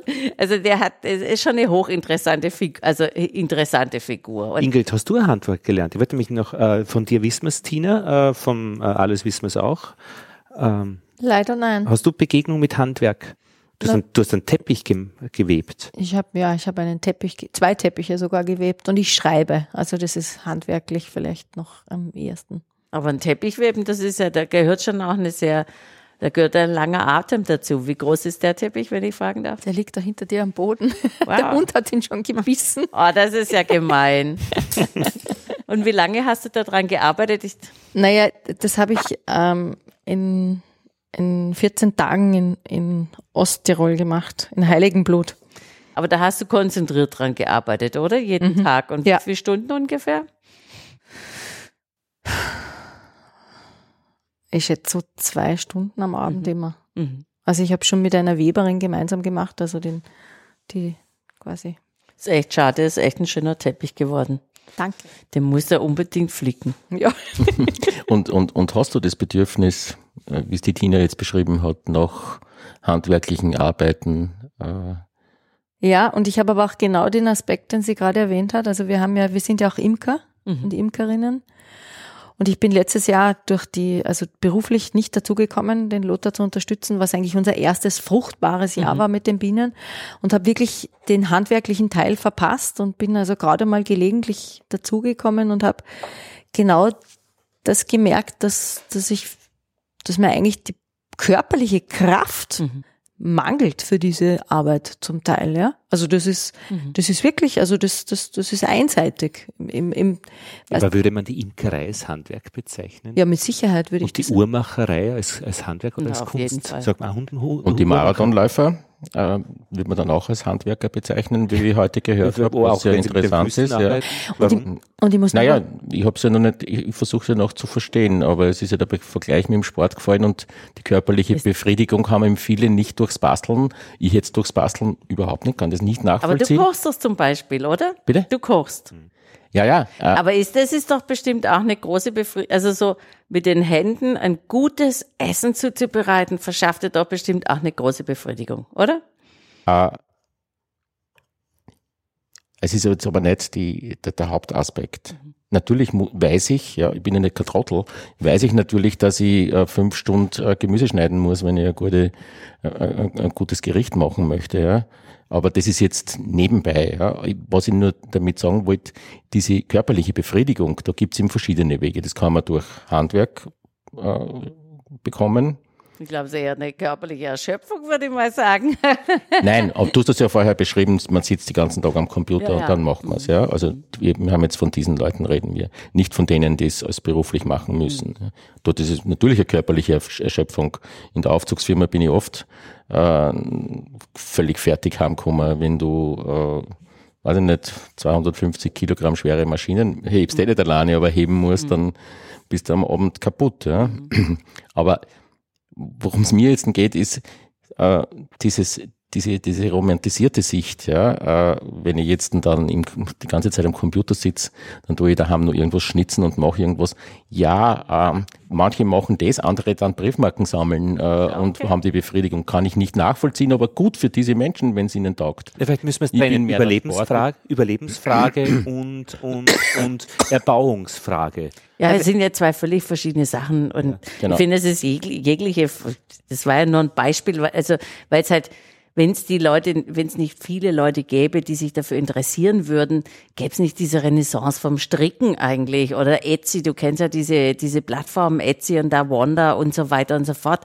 Die würden überhaupt nicht existieren, wenn es nicht diesen diesen Hype gäbe oder ja auch die Baumärkte, wie die sich präsentieren zum Beispiel. Ja, mach dein eigenes Ding und ich, ich kenne die Werbung teilweise. Schweden aktuell hast du sicher verfolgt, äh, dass in Schweden jetzt die das Reparieren äh, fördern wollen und den Neuerwerb von Geräten und von allen Dingen äh, noch kostenspieliger machen für die Konsumgesellschaft. Ah, das ist interessant. Wo, wo, äh, wo, hast, wo hast du das gelesen oder wo hast du das gehört?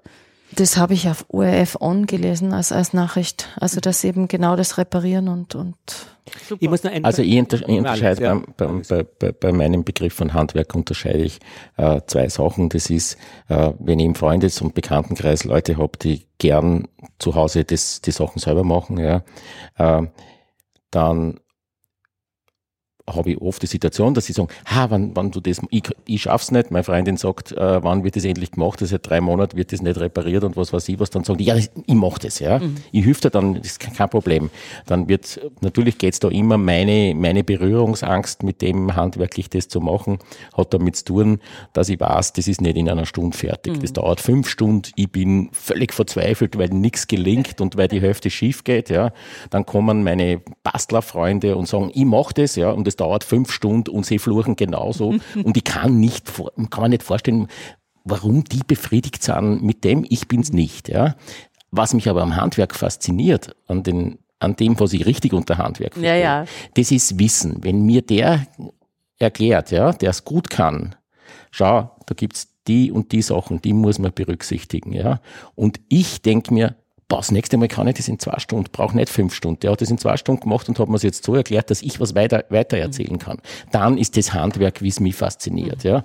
Aber diese auf Teufel komm außer Bastlerei und es gelingt oder gelingt nicht, das ist. Nee, das, das, das habe ich ja nicht gesagt. Nein, ich weiß schon, aber also das ist bei diesen Bastlern leider oft so. Ja, ja da gibt es ja einen Haufen Pfuscher. Es gibt ja, genau. das ist ja das Schlimme. Genau. Also es gibt, äh, glaube ich, mehr Wissen Pfuscher verloren wie geht. Richtig, ja, das, das auf jeden das, Fall. Das finde ich ist schade. Und das da, da schade. muss man sich alles, du bist handwerklich, finde ich, unterwegs, wenn du deine Texte setzt für Kolumnen, die du dann auch sprichst. Also ich finde deine Miniaturen ist, Handwerk, ist eine äh, handwerkliche Geschichte. Wirklich eine, schöne handwerkliche na, Arbeit wie ein anderer. Äh, okay, aber dann, wir, dann ist eh alles Handwerk. Na. ich meine es jetzt nicht, weil, um, aber weil, na, na, nee, nee, nee, nee. Irgendwas machen und dann weitergehen und nie wieder dasselbe tun, ist kein Handwerk. Also Handwerk finde ich ist eine Wiederholung. Das Repetitive. Unbedingt. Ja. ja, und da müssen wir halt einfach unterscheiden zwischen Handwerk in der Erwerbsarbeit und Handwerk als genau. Freizeitausgleich. Ja, ja. Ich glaube, das ist, ja, ja ist ein Riesen, also das würde ich noch nicht mal als diese Hobbys würde ich nicht mal als Handwerk bezeichnen. Für mich hat das immer was, ist es eigentlich schon verbunden mit einer gewissen Professionalität. Also alles andere sind für mich Hobbys. Das ist ich finde das ja so lustig, wenn ich mit meinen Söhnen Stadt-Land spiele, da gibt es ja die Kategorie Beruf. Mhm. Und ich habe einen absoluten Handwerkfokus. Das ist wie wenn ich irgendwo in einer Zeit, in meiner Kinderzeit mhm. stehen geblieben wäre oder mhm. so. Ja. Also es sind Handwerker, mhm. die mir da als erstes einfallen. Der Philosoph kommt nicht. Mhm. Bei P. Äh, Tina, bei, der, ähm, bei deiner Ausstellung, die du eben als äh, Gastkuratorin, so heißt es, gemacht mhm. hast, ist mir aufgefallen, äh, die Einteilung der Kapitel Erstes Kapitel Geschichte und Gegenwart. Das ist also praktisch dieser Einstieg, dass mhm. man einfach den Zustand einmal mhm. feststellt. Genau. Zweites Kapitel die Perspektiven, mhm. europäische Initiativen und Institutionen. Da gehst du sofort eigentlich ins Europäische. Das hat mhm. mir sehr gut gefallen. Mhm. Ähm, ne, und auch gleich in die Zukunft gehen, die Perspektiven. Mhm. Das ist, finde ich, eine, ein, ein, ein, ein flinker Schritt äh, da wird man nicht äh, lethargisch. Das dritte, dann geht's wirklich ins Detail, äh, drittes Kapitel Material und Werkzeug, mhm. also wo es dann einfach um die, die ganzen kuriosen Dinge wie Zuckerscheren und so weiter, Hack- und Winzermesser geht. Ja, wir, haben, wir haben so eine tolle Sammlung. Äh, äh eben, genau, aus der Sammlung herausgespeist. Dann viertens, dann kommen diese, ein bisschen hat man das, äh, an die Live-Werkstatt, mhm. Wo dann einfach jeden Tag Handwerker da sind. Mhm. Super, das beantwortet eine Frage, die ich ganz dringend schon gehabt hätte. Gibt's wer werden Handwerker auch ausgestellt. Ja, im positiven Sinn. Kommen wir Super, das ist Fünftes ist dann die Qualität und Exzellenz, also wo es dann wirklich auf die High-End-Geschichten geht, die dann auch alles andere überleben. Und der sechste ist dann die Nachhaltigkeit mhm. und da hat mir besonders gut gefallen das Wort Produktbiografien, mhm. Erbstücke und auch dieses Konzept des äh, Reparierens. Und mhm. ihr habt auch wieder dabei äh, die, die, die Wiener aufgerufen und die Wienerinnen, dass sie nämlich Fotos machen vom Wiener Stadtbild, wo da handwerklich äh, Schönes zu finden ist. Mhm. Und ich hoffe nicht, dass der Manufaktum-Katalog da fotografiert wird. Und es, äh, ist, es muss im Stadtbild verankert sein. Im Stadtbild. Und es gibt ja so viele Spuren vom, also ich finde, wenn man mal wirklich hinschaut, dann sieht man, wie tief das, das Handwerk einfach auch gesellschaftlich verankert ist bei uns. Also zum Beispiel es gibt so viele, zum Beispiel den Tuchlaubenbrunnen oder die ganzen Namen auch, Seilerstätte oder äh, es gibt einfach auch Fassadenbeschriftung oder Hauszeichen. Wenn man die Margaretenstraße lang fährt, fahre ich jeden Tag mit dem Fahrrad vorbei, ist auch ein Hauszeichen von einem Schmied, mhm. äh, große Neugasse, äh, wenn ihr das kennt. Und also es gibt unzählige Zeichen und ich möchte gern, dass die Leute sich das auch ver äh, vergegenwärtigen. Und deshalb machen wir diesen Fotowettbewerb, der jetzt am, genau, gestern ist er gestartet. Und ähm, war diese Einteilung in Kapitel leicht für dich zu machen? Na, ich habe mir einfach Naheliegend. interessiert, was mich, also es gibt halt immer verschiedene Aspekte halt, ähm, man denkt darüber nach, was ist einem wichtig, was begeistert einen, was denkt man auch, man will natürlich auch mit der Sammlung arbeiten, das Mack hat ja wirklich einfach auch eine fantastische Sammlung oder gerade diese äh, Werkzeuge von Albert Victor, von dem großen äh, äh, Sammler, die im Mack gelandet sind, da werden wir eigentlich äh, fast 100 Werkzeuge präsentieren und die, die sind einfach per se, das sind einfach wunderschöne Objekte, weil die, man sieht natürlich auch, früher haben die Leute nicht die haben, das Material war nicht, oder, oder auch das Werkzeug war begrenzt. Also die, die Werkzeuge sind teilweise auch sehr, sehr schön verziert und gearbeitet. Und da sieht man auch, dass sie, was für eine Beziehung die zu diesen Werkzeugen hatten. Das war natürlich ganz, ganz kostbar auch so ein Werkzeug. Und die muss man einfach, also, und dann habe ich halt erfahren, ich kenne die Sammlung, kannte die ja vorher auch nicht so gut. Und es gibt, die ist ja so riesig, die Sammlung von Mark hat 600.000 Objekte. Also ich überblicke natürlich nur einen, einen Bruchteil davon. Aber wenn man dann in der Recherche arbeitet über sowas stolpert, denke ich mir, wow, das muss man einfach muss man zeigen. zeigen. Das muss man zeigen. Und es gab halt das erste Kapitel ist natürlich wichtig, weil ich, da spreche ich schon, da thematisiere ich natürlich Dinge, die, wo ich eigentlich meines Erachtens so ein bisschen das Koordinatensystem mhm. definieren, in dem sich das Handwerk heute eigentlich bewegt. Und ich thematisiere auch die Werbung. Heute wirbt ja jeder das ist Handwerk und äh, das ist äh, noch echtes Handwerk. Ja, äh, ja und ja und das steht jetzt überall drauf. Es ist wirklich, also wenn man sich handgemacht, erst, handgemacht, handmade, alles nur noch Hausgemacht. Haus, ja genau. Und und das ist halt immer, es geht ja immer darum, dass man eine bestimmte Qualität damit äh, suggerieren will. Und so wie die wissenschaftliche Methode, wenn Dr. Best praktisch äh, Werbung macht also mit dem weißen mhm. Kittel, dann spricht er an, dass diese äh, Kriterien der Wissenschaftlichkeit, mhm. wiederholbar, vorhersagbar, widerspruchsfrei, mhm. und das wird mit Handwerk auch gemacht, mit ja. Haus. Ist auch interessant. Ja, ja, und das, und das, das ist wirklich, wenn man sich das mal anschaut, wie weit es mittlerweile geht. Also es ist faszinierend, also wie das Handwerk jetzt auch zum Beispiel von Luxuslabels wirklich als Distinktionsmerkmal äh, genutzt wird. Zum Beispiel hat Karl Lagerfeld in dieses, äh, dieses Jahr im Sommer bei seiner letzten Modenschau in Paris hat er die sogenannten Petitmans, also diese Näherin, auf die Bühne platziert. Einfach um zu zeigen, es ist wirklich handwerklich produziert. Jetzt zum Beispiel habe ich gesehen, habe ich das SZ-Magazin aufgeschlagen, Fotografien, äh, äh, mhm. von Handwerkerinnen, mit denen jetzt ein äh, äh, Burberry zum Beispiel wirbt. Ganz interessant. Also so, dass sie jetzt auch die, die Leute, die es wirklich machen, präsentieren, um auch eine Glaubwürdigkeit und halt auch um die Produktbiografie, also dass man sagen kann, wir können nachweisen, dass es wirklich handgemacht ist. Kann ich sogar nur was beisteuern. In der Caritas habe ich jetzt gesehen, dass in Mag, wo Mag das Hotel mhm. ist, äh, da haben sie jetzt eine Produktpalette erarbeitet mit äh, Menschen mit Behinderung, mhm. Die in der grünen Erde in die Morava verkauft werden, unterschiedliche Dinge und da steht dann irgendwie so dort, jedes Stück ist ein Unikat. Mhm. Ja, also mhm. Das, das, heißt, das ist genau das ist genau das Gegenpol zum industriellen, ja, industriellen genau. Fertigung. Genau. Was aber gleichzeitig in dem Fall auch mit Sicherheit beinhaltet, dass nicht alles gerade ist und nicht alles optimal. Ja, also das ist. Aber ich glaube, die, die, meisten Leute lieben das mittlerweile schon. Ich, das ist auch eine Ästhetik, die teilweise konsequent von der Industrie verfolgt wird, dass also die Sachen so, äh, so ein Tick nicht ganz perfekt sind, um eigentlich auch das, diese handgemachte Ästhetik zu suggerieren. Das wäre ja interessant bei diesen ganzen ISO 9001 Zertifizierungen, wo es geht einfach, wenn irgendein Parameter abweicht um einen bestimmten Prozentsatz, muss man korrigierend eingreifen, wie man solche Geschichten einbaut, äh, die gewünschte Abweichung. Und in, und in, und in industriellen Erzeugungen gibt's dann jetzt einen neuen Beruf, den Handwerks äh, Faker. Faker, genau, der dann einmal draufhaut, dass es unrund ist und so. Äh, Einer genügt. Ja, ja. Macht es und, äh, Wir waren in China in so einer Halle, es war auch so eine Art Werkhalle und da wurden mit Bambussachen wurden hergestellt, Bambusschilder und da ist gefräst worden ein Schriftzug von unserer Teefarm und der arme Mann hat das ausmalen äh, müssen mit Schwarz, dass man es auch lesen kann und er hat sie dann, weil wir dort waren und überall hingeschaut haben, ist er über den Rand, hat er rausgemalt und dann ist dessen Chef kommen äh, und hat den einfach so geschimpft und das war so furchtbar oh. und das wurde dann wieder korrigiert und äh, äh, wie wir dann zur Eröffnung gekommen sind, äh, war das wieder ein schönes Schild. Also dieses an den Ohren ziehen, das, so lange ist das glaube ich noch nicht vorbei nee. oder wird auch noch gemacht. Ich habe jetzt äh, äh, in guter handwerklicher Tradition die Wuchteln vor 20 äh, Minuten ins Rohr geschoben.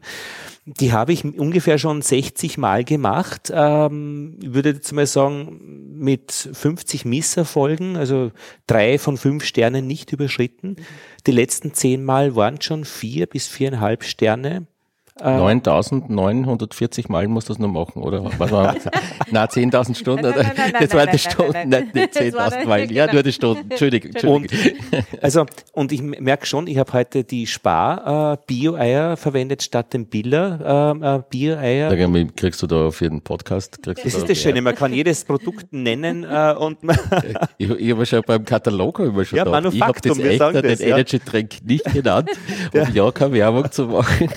Na, jedenfalls, äh, und schon ist der Teig ein anderer worden, einfach nur durch die andere Wahl der Eier. Und schon musste ich Mehl zugeben, das heißt, ich kann jetzt natürlich die Vorhersage nicht. Äh, ähm, äh, ja, hoffentlich ist es gut gegangen. Und das werden wir uns dann einfach anschauen. Du, du müsstest dann noch herausfinden, weil ich glaube, die Ingrid interessiert es sehr, ob es dann spezielle Weizenmehleier und oder spezielle Dinkelmehleier Ja, genau. Ja, das also ich, möchte, ich möchte sogar noch was behaupten, ja? dass die Hühner nicht ums ganze Jahr gleich große Eier legen.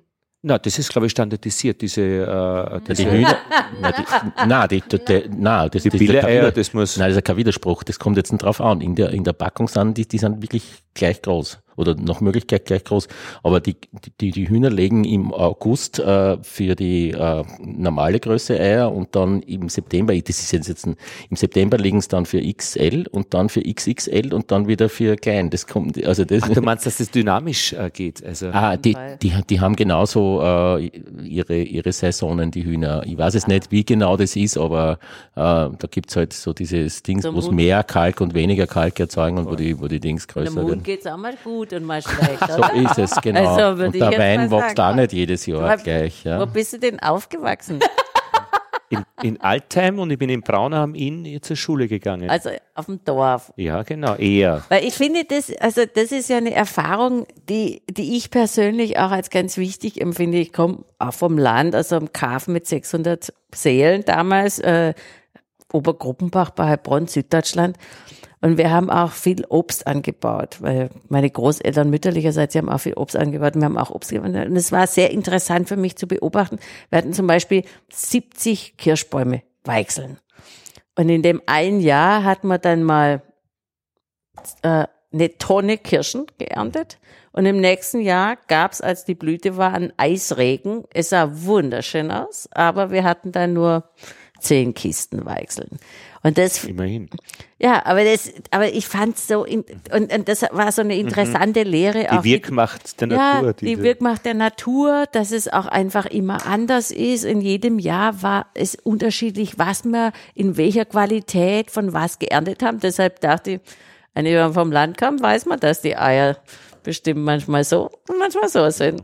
Ich, ich hätte noch einen Aspekt, also außer es ist jetzt äh, ja? Handwerkserinnerungen äh, an die Kindheit, also an bestimmte Handwerke oder so, weil ich hätte zwei, das eine ist Geruch und das andere ist äh, was zum Hören und beides verbinde ich ganz intensiv mit Handwerk. Schön, ja. ja.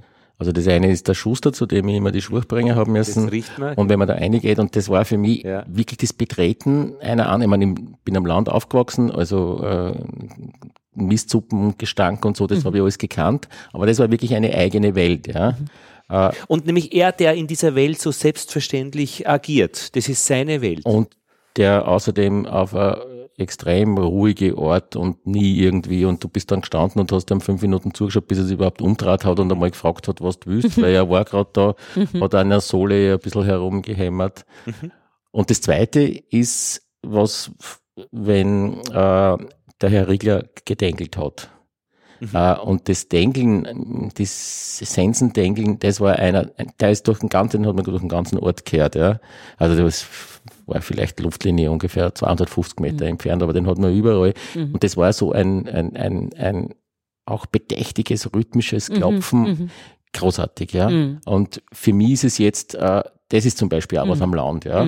Äh, jetzt hat man irgendwelche unangenehmen Motorengeräusche, ja. Also vor allem die Rasenmäh, wenn der Rasenmähwahnsinn am Samstag ausbricht, äh, dann möchte man weg vom Land, ich zumindest, ja. Äh, da habe ich lieber den Lärm in der Stadt äh, und äh, dieses Dengeln, mhm. das gibt's nicht mehr.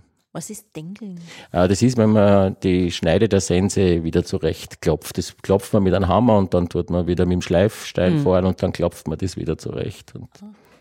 Ich habe nur ein optisches äh, Erlebnis. Äh, in Braun am Inn gab es die neue Warte-Zeitung mit einer Druckerei, die auch dort war. Und da war äh, mit meinem Vater mal, äh, da war es dunkel, äh, durchs Fenster geschaut und da sitzt ein Mann mit seiner Schirmmütze vor einer riesen Maschine und hat dort die Texte eingegeben, mhm. die dann im Bleisatz dann irgendwie gedruckt worden sind. Mhm. Aber ich habe es nur durchs Fenster gesehen, daher habe ich dort wiederum nur die die, ähm, also das Optische gesehen.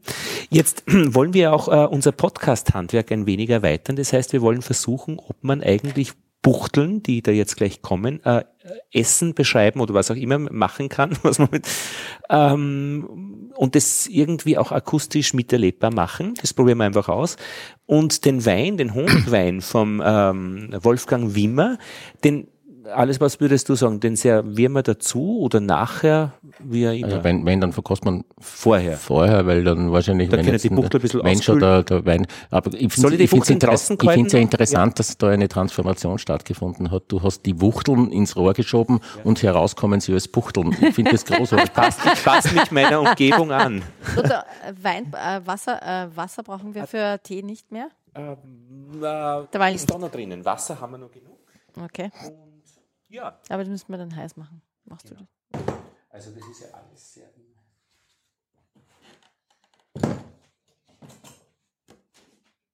Fluss, aber du bist nicht hörbar. Ja. Dann schauen wir mal, was sie da entwickelt.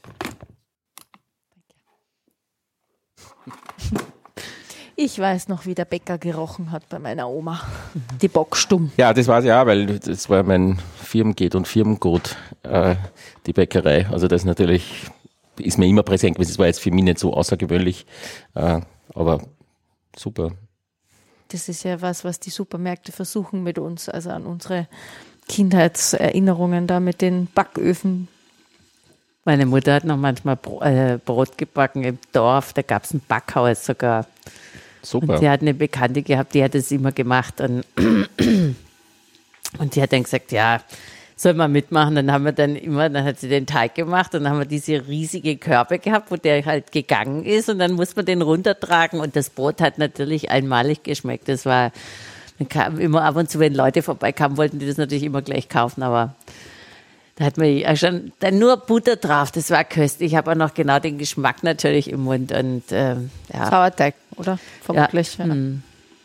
Aber bei uns, was ich auch sehr interessant finde, dass man schlussendlich, so wie ich aufgewachsen bin, es war ganz zum Beispiel ganz normal, dass jeder selber gekocht hat und jeder selber gebacken hat und dass man einged also eingedünstet hat und ja, und jetzt ist es halt teilweise kommt es wieder, aber es wird halt auf eine auch wirklich kuriose Art auch zelebriert. Es ist dann gleich so, es wird dann alles so überhöht, jede Tätigkeit so, ja, ich habe da, da, da, da.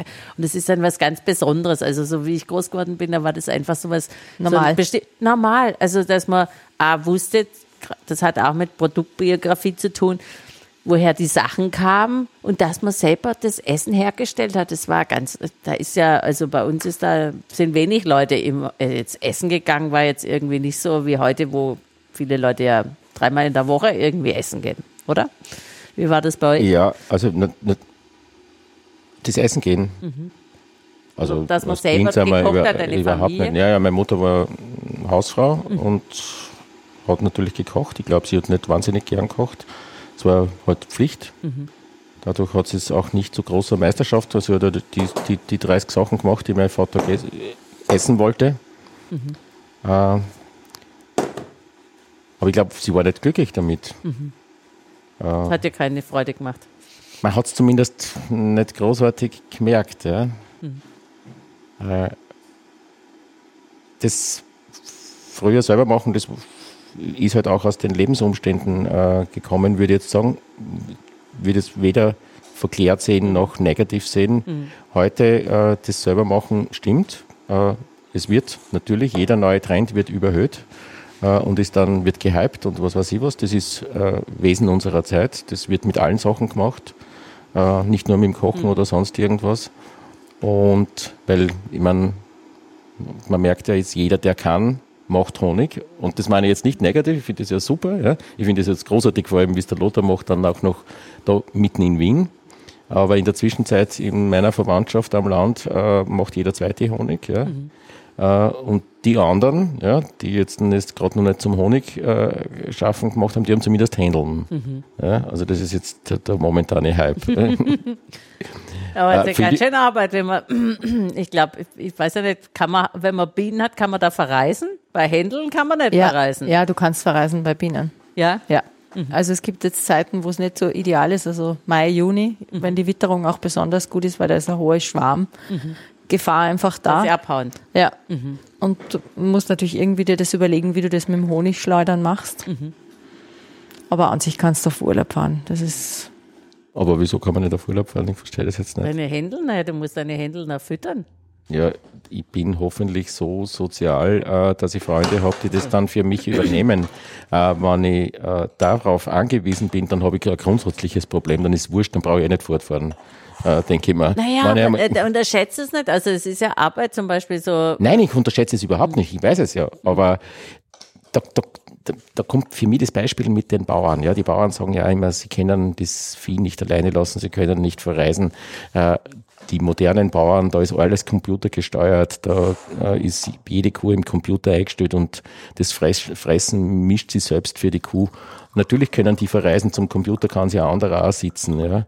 Äh, das ist längst kein Problem mehr die nicht modernen Bauern, die es noch traditioneller machen oder die Bio machen, die sind meistens auf eine andere Art vernetzt. Die haben halt zwei, drei Bauern als Freunde, wo sie es nicht als Konkurrenzen, Konkurrenz sehen. Mein Cousin zum Beispiel macht es so.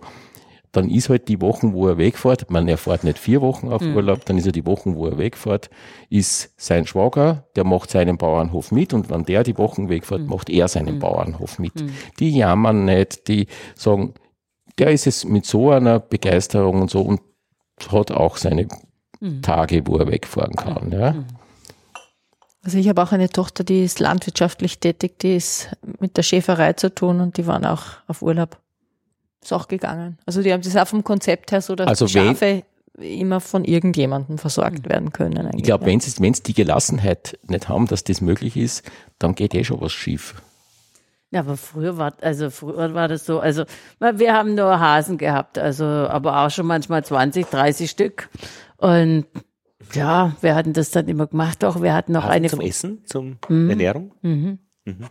Mein Vater hat irgendwie. Und, so Fell sicher auch irgendwie. Fell, ja, Fell, das war ein ganz tolles Fell, weil das war nämlich so eine bestimmte, also mein, mein Großvater hat die, die Hasen sozusagen getötet und geschlachtet. Das ist auch interessant, dass man das auch sieht als Kind. Ich würde mhm. ja sagen, dass heutzutage, die wissen es ja nicht mehr, wie das geht. Und mein Vater konnte es selber nicht. Also mein Großvater war, wie gesagt, der böhmische Metzger, für den war das überhaupt kein Problem. mein Vater hätte es nicht gekonnt, aber irgendwie hat er aus Spaß und Jux und Tollerei Hasen eine Zeit lang Kaninchen gezüchtet und die hat so ein spezielles, ein ganz kurzes Fell, das war auch nicht hart. Äh, häufig ist ja Kaninchenfell so, dass es sehr mhm. hart und eigentlich qualitativ, qualitativ minderwertig ist, aber es ist so eine bestimmte Rasse, die so unten weiß und oben braun, sehr schön, haben wir immer noch ein paar. Und die werden dann so verkehrt auf eine, auf eine Latte äh, genau, Genau, genau, genau. Du machst, musst erst so eine Form bauen und also so ein Gestell bauen und dann die, die das, das Fell drauf nageln. Hast du auch gemacht? Oder? Das habe ich nicht gemacht, aber ich habe äh, das Fell gestreichelt dann. Ja, oder wenn die, ja, dann manchmal, die, haben ja, die werfen ja dann im, im Winter oder im, so im Januar, Februar und da muss ich mal gucken, dass die Kinder auch ins, ins Nest reinlegen und teilweise haben sie sie draußen hingelegt, da hat man sie schnell rausgeholt und schnell wieder aufwärmt und wieder rein. Natürlich hat man ein paar mit der Hand also aufgezogen mit so Flaschen und da ist natürlich immer was los und man ist für die Tiere halt verantwortlich. Also Aber Ja. Namen haben sie keine bekommen, oder? Natürlich haben wir ein paar, ein paar haben nicht, ein paar hatten immer Namen. Die wurden auch geschlachtet, die mit den Namen. Ja, die kann man, klar, nicht sch- schlachtet man die auch. Da isst man dann halt nicht mit als Kind, weil man denkt, oh, meine Molly, äh, mein Lieblingshasi ist Molly, den habe ich natürlich nicht verspeist. Auf der anderen Ja. Seite ist es auch, ich finde, es, es ist auch konsequent, dass man das sieht und dass man sich damit auseinandersetzt. Also das finde ich total wichtig. Also gerade die, die, die, bei unserer Eröffnung von der Ausstellung lasse ich den Chor der Wiener Fleischhauer singen. und mit denen war ich neulich bei der Chorprobe. Die Was singen, die so? ja, zum, ach, die verschiedensten Sachen. Die, jede, ah, das sind halt nur die Fleischhauer. Das sind Recht die- männlich, ich hab sie schon mal. Kennst du sie? Ich kenne sie, ja. Und die, die singen verschieden. Also ich war bei der Chorprobe, haben sie äh, äh, ähm, ähm, also eine Messe gesungen. Sie haben ja natürlich auch die, die Hymne der Fleischhauer vorgesungen, aber ich, Schlachtgesänge. Nein, das ist, also ich finde es, ich finde es sehr interessant, weil zum Beispiel in dieser Hymne kommt drin vor, also eine Zeile so sinngemäß, ja, sozusagen, dass man, nein, dass man halt, damit ein Braten in die Pfanne kommt, brauchst du ein Fleisch und das weiß jedes Kind. Und ich saß noch drin in der Probe und dachte, ja, es weiß eben nicht jedes Kind. Und die Leute wollen es nicht wissen. Sie wollen zwar ganz viel billiges Fleisch, da geht's wieder um Produkte, also Konsum viel, viel, viel und sie sind nicht bereit, im Zweifel mehr zu bezahlen und was Gescheites zu kaufen. Früher war es auch so, da hast du nur einmal die Woche einfach Fleisch gegessen. Dann hast du aber wenigstens gewusst, dass es was Gescheites ist. Und dieses, dieses, und ich finde, gerade in den Fleischern kann man da auch so viele, also, ja, wie, jetzt gibt's einerseits geht's sind alle nur noch Veganer und auf der anderen Seite erscheinen äh, jetzt die tollsten Zeitschriften, die heißen Beef oder so, wo es nur um die Zelebrierung von Beef, Beef, Fleisch. Be- Beef ist äh, äh, ganz, äh, also ambivalentes Verhältnis. Ich sag immer, das ist der Kochporno, der Männerkochporno. man kann sich, wenn man Beef durchbleibt, es ist wirklich absolut pornografisch, aber sehr gut gemacht, ja. Ich habe es noch nie angeguckt, ich weiß noch, Ich, dass ich es kann es nur empfehlen, Aha. da mal hineinzublättern. Alles hat meine Aufgabe, äh, eine Ausgabe geschenkt äh, zu einem runden Geburtstag, glaube ich. Genau. Nein, aber das zeigt halt so auch diese, dieses Shit, also wie ich finde, partiell schizophren ist, keiner weiß, also wir wollen nicht wissen, wie die Viecher umgebracht werden. Wir wollen auch nicht wissen, wie die existieren. Aber wir wollen billig, billig, viel, so viel Fleisch wie möglich. Ja, das ist das Gegenteil von der romantischen Vorstellung. Das ist irgendwie so dieses industriell Kalte, einfach, wo man sich irgendwie das wegschiebt. Ja, man, man, man ignoriert das halt, diese Produkt, im Prinzip die Produktbiografie. die Realität wäre Und die schön, Realität. Genau. Ich war bei der Schweineschlachtung in einem, also bei der Schlachtung eines Schweins in Niederösterreich, bei einem alternativen Bauern, Mangalitzer Schwein. Übrigens, also ich kenne das auch vom Bauernhof, da haben die Schweine immer geschrien. Meine Erfahrung in der Zwischenzeit, schuld sind die Menschen, dass die Schweine schreien. Der hat das so sanft, so ruhig gemacht, das war großartig. Die Sau hat, und es war eine zweite Sau dabei, äh, wie er es geschlagen hat, hat nicht einmal, also mit dem Bolzendings halt, hat nicht einmal einen Grunzer gemacht, so, so ruhig hat er das gemacht. Wenn der Mensch ruhig bleibt, ist das ganz anders. Aber was ich eigentlich erzählen wollte, da war eine Gruppe, ähm, die halt zugeschaut hat, äh, von, von Wien. Und das ist ein Bauernhof mit einem ganzen Haufen verschiedene Händeln und Enten und was weiß ich was alles. Und sie haben gerade junge Küken gemacht, gehabt, ja. Da war eine 35-jährige Frau, die hat gesagt, sie hat noch nie ein lebendes Küken gesehen. Das haben sie ihr in die Hand, die hat fast Tränen äh, vergossen. Das muss man sich einmal vorstellen, wie Wienerin, ja, wie du durchgehst, dass sie, dass, sie hat noch nie ein lebendes Huhn, glaube ich, hat sogar gesagt gesehen. Ja. Hm. Ich meine, das muss man auch zuerst einmal schaffen. Mhm. Das Und dieses- interessiert, ja. Und dieses, aber die, was du sagst, dieses ruhige, äh, die Sauschlachten, ähm, ich habe schon, das merkt ja der Hund, wenn er dreckig ist und ich möchte ihn nehmen, dass ich ihn dann zur Dusche trage, der merkt ja das an mir, äh, dass ich den jetzt nehmen will und äh, da kann ich nur so unauffällig hingehen. ja? Ist das so ein. Problem, den Hund zu packen? Naja, das ist, das ist, aber das ist der springende Punkt. Der riecht es, der sieht es an Ja, ja, meinen die- Augen. die- Ja? die merken also, wenn, alles. wenn, also wenn der das so macht, dass das Genau. die Sau eben nicht merkt, Genau. dann Und- ist der wirklich Dann ist gut. er wirklich Genau. ruhig. Hm. Und mein Lieblings, weil du Sauschlachten sagst, mein Lieb Lieblingserlebnis, das erzähle ich immer wieder als Kind, äh, da ist dann die Sau über den Hof von meinem Onkel getrieben worden. Alle Erwachsenen waren irrsinnig aufgeregt und dann, weiß ich nicht, wie es den Bolzenapparat und den setzt vom Schädel an, die Sau, Sau hat kaxelt. Äh, und dann schreit meine Tante, das habe ich dann noch ganz im, im Ohr, holt's in Doktor, der Franz ist angerutscht und, hat- angerutscht und hat sich ins Wal bolzt, der bliert wie eine Sau. Das war, Das war echt? Das war der Mensch bliert wie eine Sau. Das war so beim Töten der Sau. Das war, das ist so meine, das, Ein unvergessliches Erlebnis, ja, das kann ich mir vorstellen. Ja, Wahnsinn. Handwerklich handgemacht steht der Met jetzt vor uns. Äh, aus dem Kühlschrank, ich habe da noch geschaut, äh, 9 Grad, 8,6 Grad hat er dann gehabt. Jetzt, wahrscheinlich ist er jetzt 9 oder 10 Grad, bis 11 soll er haben. Was sind alles, würdest du uns denn ähm, irgendwie nur aufmachen, einschenken? Sicher. da stehen Gläser in gibt's da beliebiger irgendwelche Form. Werkzeuge? Äh, na, ich hab, Hast du, äh, vielleicht was braucht man denn dafür? Dann Korkenzieher oder was? Wirklich? Oder, Das braucht man nicht. Degen. Äh, auf jeden Fall, schaut, ich finde es ja schon interessant. Was ist das für ein Jahrgang? Steht das drauf? Jetzt kann ich ohne Brille nicht lesen. Kannst du vielleicht schauen, ob es da Schau mal, ob ich ohne Brille das schaffe. Ja? Äh, Wolfgang Wimmer. Neu. Warte.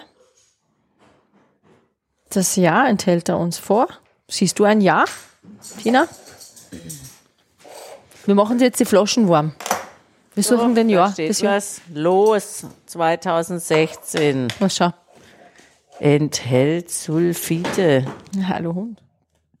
Das ist jetzt, glaube ich, nicht das große Problem. Das enthalten die meisten Weine. Äh, was für mich interessant ist, äh, die Farbe. Ja? Also ich würde jetzt noch mal behaupten, das ist kein Honigwein der Farbe nach. Aber Weil alle Honigweine, die ich bis jetzt kenne, also Met, Du brauchst doch einen Korkenzieher. Ein bisschen ein, Ja, ein Messer, oder? nein, irgend- irgendwas, das ist nass und ich bin Du kannst es auch verwenden. Das passt schon. Ich sage jetzt was, was die Hörer nicht sehen. Alois hält die Flasche in der linken Hand und, und dreht kräftig mit Ja. der rechten. Aber ich weiß ja gar nicht. Ah, jetzt einmal. So, es ist Und doch. jetzt ist der Stopsel mal weg und jetzt kommt der Korkenzieher dran. Der Korkenzieher ist mir übrigens. Nein, das, das ist falsch. Hab, hab aufs Anhieb nicht gesehen. Ich habe noch nie Honigwein getrunken. Ich bin sehr gespannt. Grund, bin ja ein großer Honigfan, aber Honigwein? Ja, Ja, und und, Farb noch, Farb noch würde ich jetzt einmal behaupten, nach dem, was ich jetzt bis jetzt kenne von Honigwein, Ja. weil die immer so goldgelb oder dunkel Ja. waren, der, der schmeckt sicher nicht nach Honigwein. Ausschauen tut er wie ein Riesling. und Das, woran erkennst du das jetzt? Ich hätte eher gesagt grüner Bettiner. Okay, Ja. bitte. Ich kenne mich überhaupt nicht aus bei Wein. Es ist eine schlanke Flasche, 0,5 Liter, also so eher wie so, man kennt es von der Schnapsflasche. Ja, ja. Es ist ein ordentlicher Korken. Ja, oder Bären auslesen. Okay, von Bern auslesen, genau. Und äh, mir selbst hat bisher Honigwein eigentlich nicht sehr geschmeckt. Ich kann er trinken, wenn es sonst keinen Alkohol gibt, hätte ich gesagt. Aber, aber ich trinke nie viel und ich, der letzte ist schon weit weg. Woher kommt das Wort Met? Was für die Sumerer wahrscheinlich. Gut improvisiert. Danke.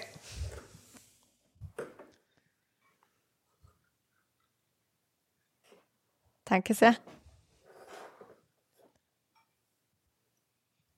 Es riecht. Ähm, hm. Okay, ich sage jetzt einmal nichts, du bist der Profi. Danke. Und trinkt man das eigentlich zum Essen oder ist es ein Likörwein oder ist es ein Aperitif oder wie ist es zu Der, verstehen? der Wolfgang Wimmer hat gesagt, er wollte einen äh, Wein, Honigwein machen, der trocken ist, also Mhm. nicht so süß daherkommt, wie man es üblicherweise kennt. Tatsächlich, es riecht eigentlich schon nach Honig.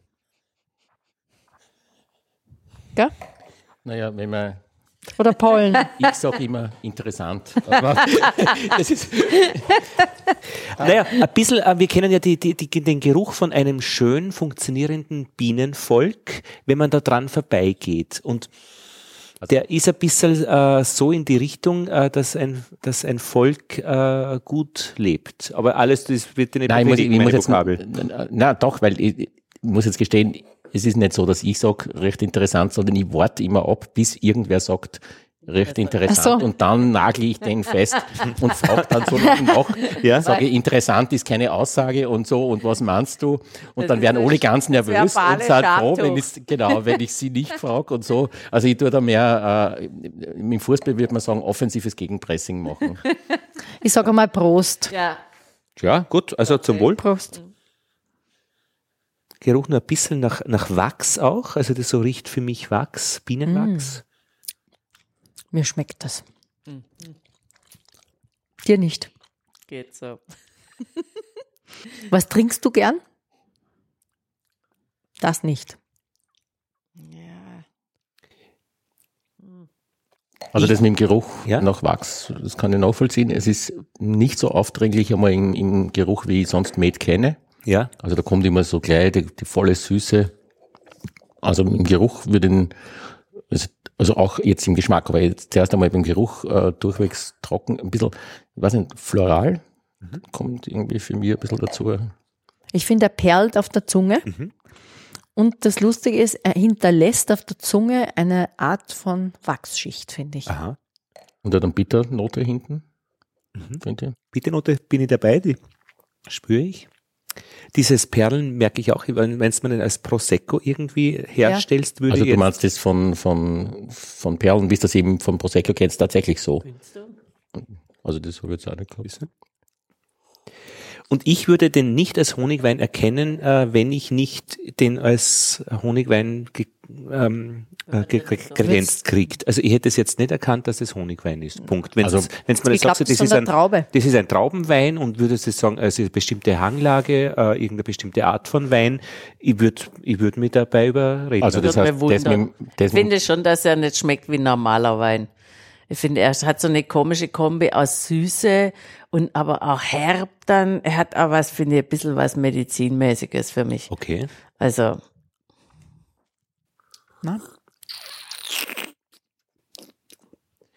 Was ich nicht verstehe, alles siehst du das, ihr habt da drinnen ein Schaumding, ein Schaumkugel.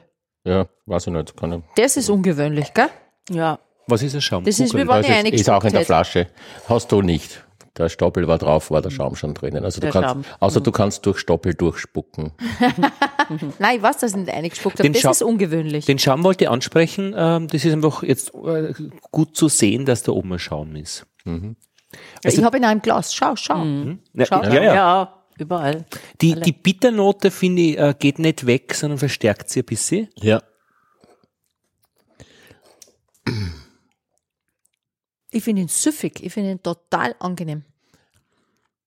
Aber da bin ich jetzt fast mit dir, diese, diese Bitternote, also die, die, die, die nimmt dem Ganzen ein bisschen so das, das, das was die reizvoll, das Reizvolle wäre, wenn es jetzt einen anderen Abgang geben würde und es bleibt das Bitter, wenn man dann, Wirklich. Ja, der Abgang äh, äh, hebt das Bittere nicht auf. Das finde ich sehr lustig. Ich habe das Gefühl, dass da wirklich eine Wachsschicht dort, wo der Wein hinkommt, bleibt. Die, die Wachsschicht im Mund, meinst du, ja. Du Also, bist halt besonders sensibilisiert durch dein neutrales äh, Ja, das ist chinesisches Frühstück. Ja, das, nein, aber das ist ja, das ist ja, ich habe jetzt einen Verdacht, das ist vielleicht gar kein äh, Honigwein, das ist flüssiges Wachs. Na, also rein vom Ding, Wachs hat in dieser ganzen Produktion nichts zu suchen. Dass zufällig Honig in Wachskammern gespeichert wird, ist die einzige Verbindung, die es gibt. Ähm, Wachs ist nur, kann Jetzt, wo- nur eine Idee sein. Jetzt, jetzt wo er wärmer wird, kommen übrigens die, der Geruch von Honigwaben. Ja, Ganz deutlich. Ja. Das ist beim, war- vorher war es richtig, kalt. richtig. Ich glaube, er war es kalt. Ja, jetzt kommt, jetzt kommt die, die Honig, äh, Wie Erinnerung. stellt man das überhaupt her? Weißt du?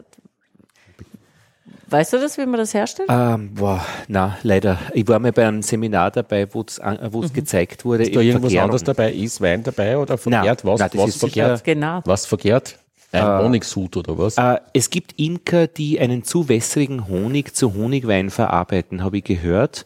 Ähm, wenn man aber, und das hat der Wolfgang, glaube ich, gesagt, völlig normalen Honig dann äh, zu Honigwein verarbeitet, ähm, ist es kein schlechter Honig quasi, also den man sonst nicht verkaufen könnte, äh, sondern ein ganz ein normaler, guter Honig.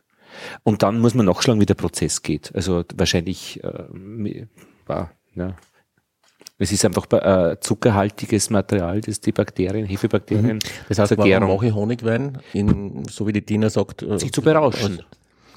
Nein, das hat sie ja nicht gesagt. Äh, Aber Medizin vielleicht um, um, um irgendwas, weil, weil es irgendeine Heilwirkung hat, weil so, so, äh, so ist jetzt auch wieder nicht, dass ich mich damit berausche. Du Ich so die eine, die den, damals den Vortrag gehalten hat, ich glaube, der zufällig ist das entstanden, oder? Da Was saufst du dich an? Ähm, Gern, meine ich. Nicht- ah, ich trinke gerne mal ein Bier.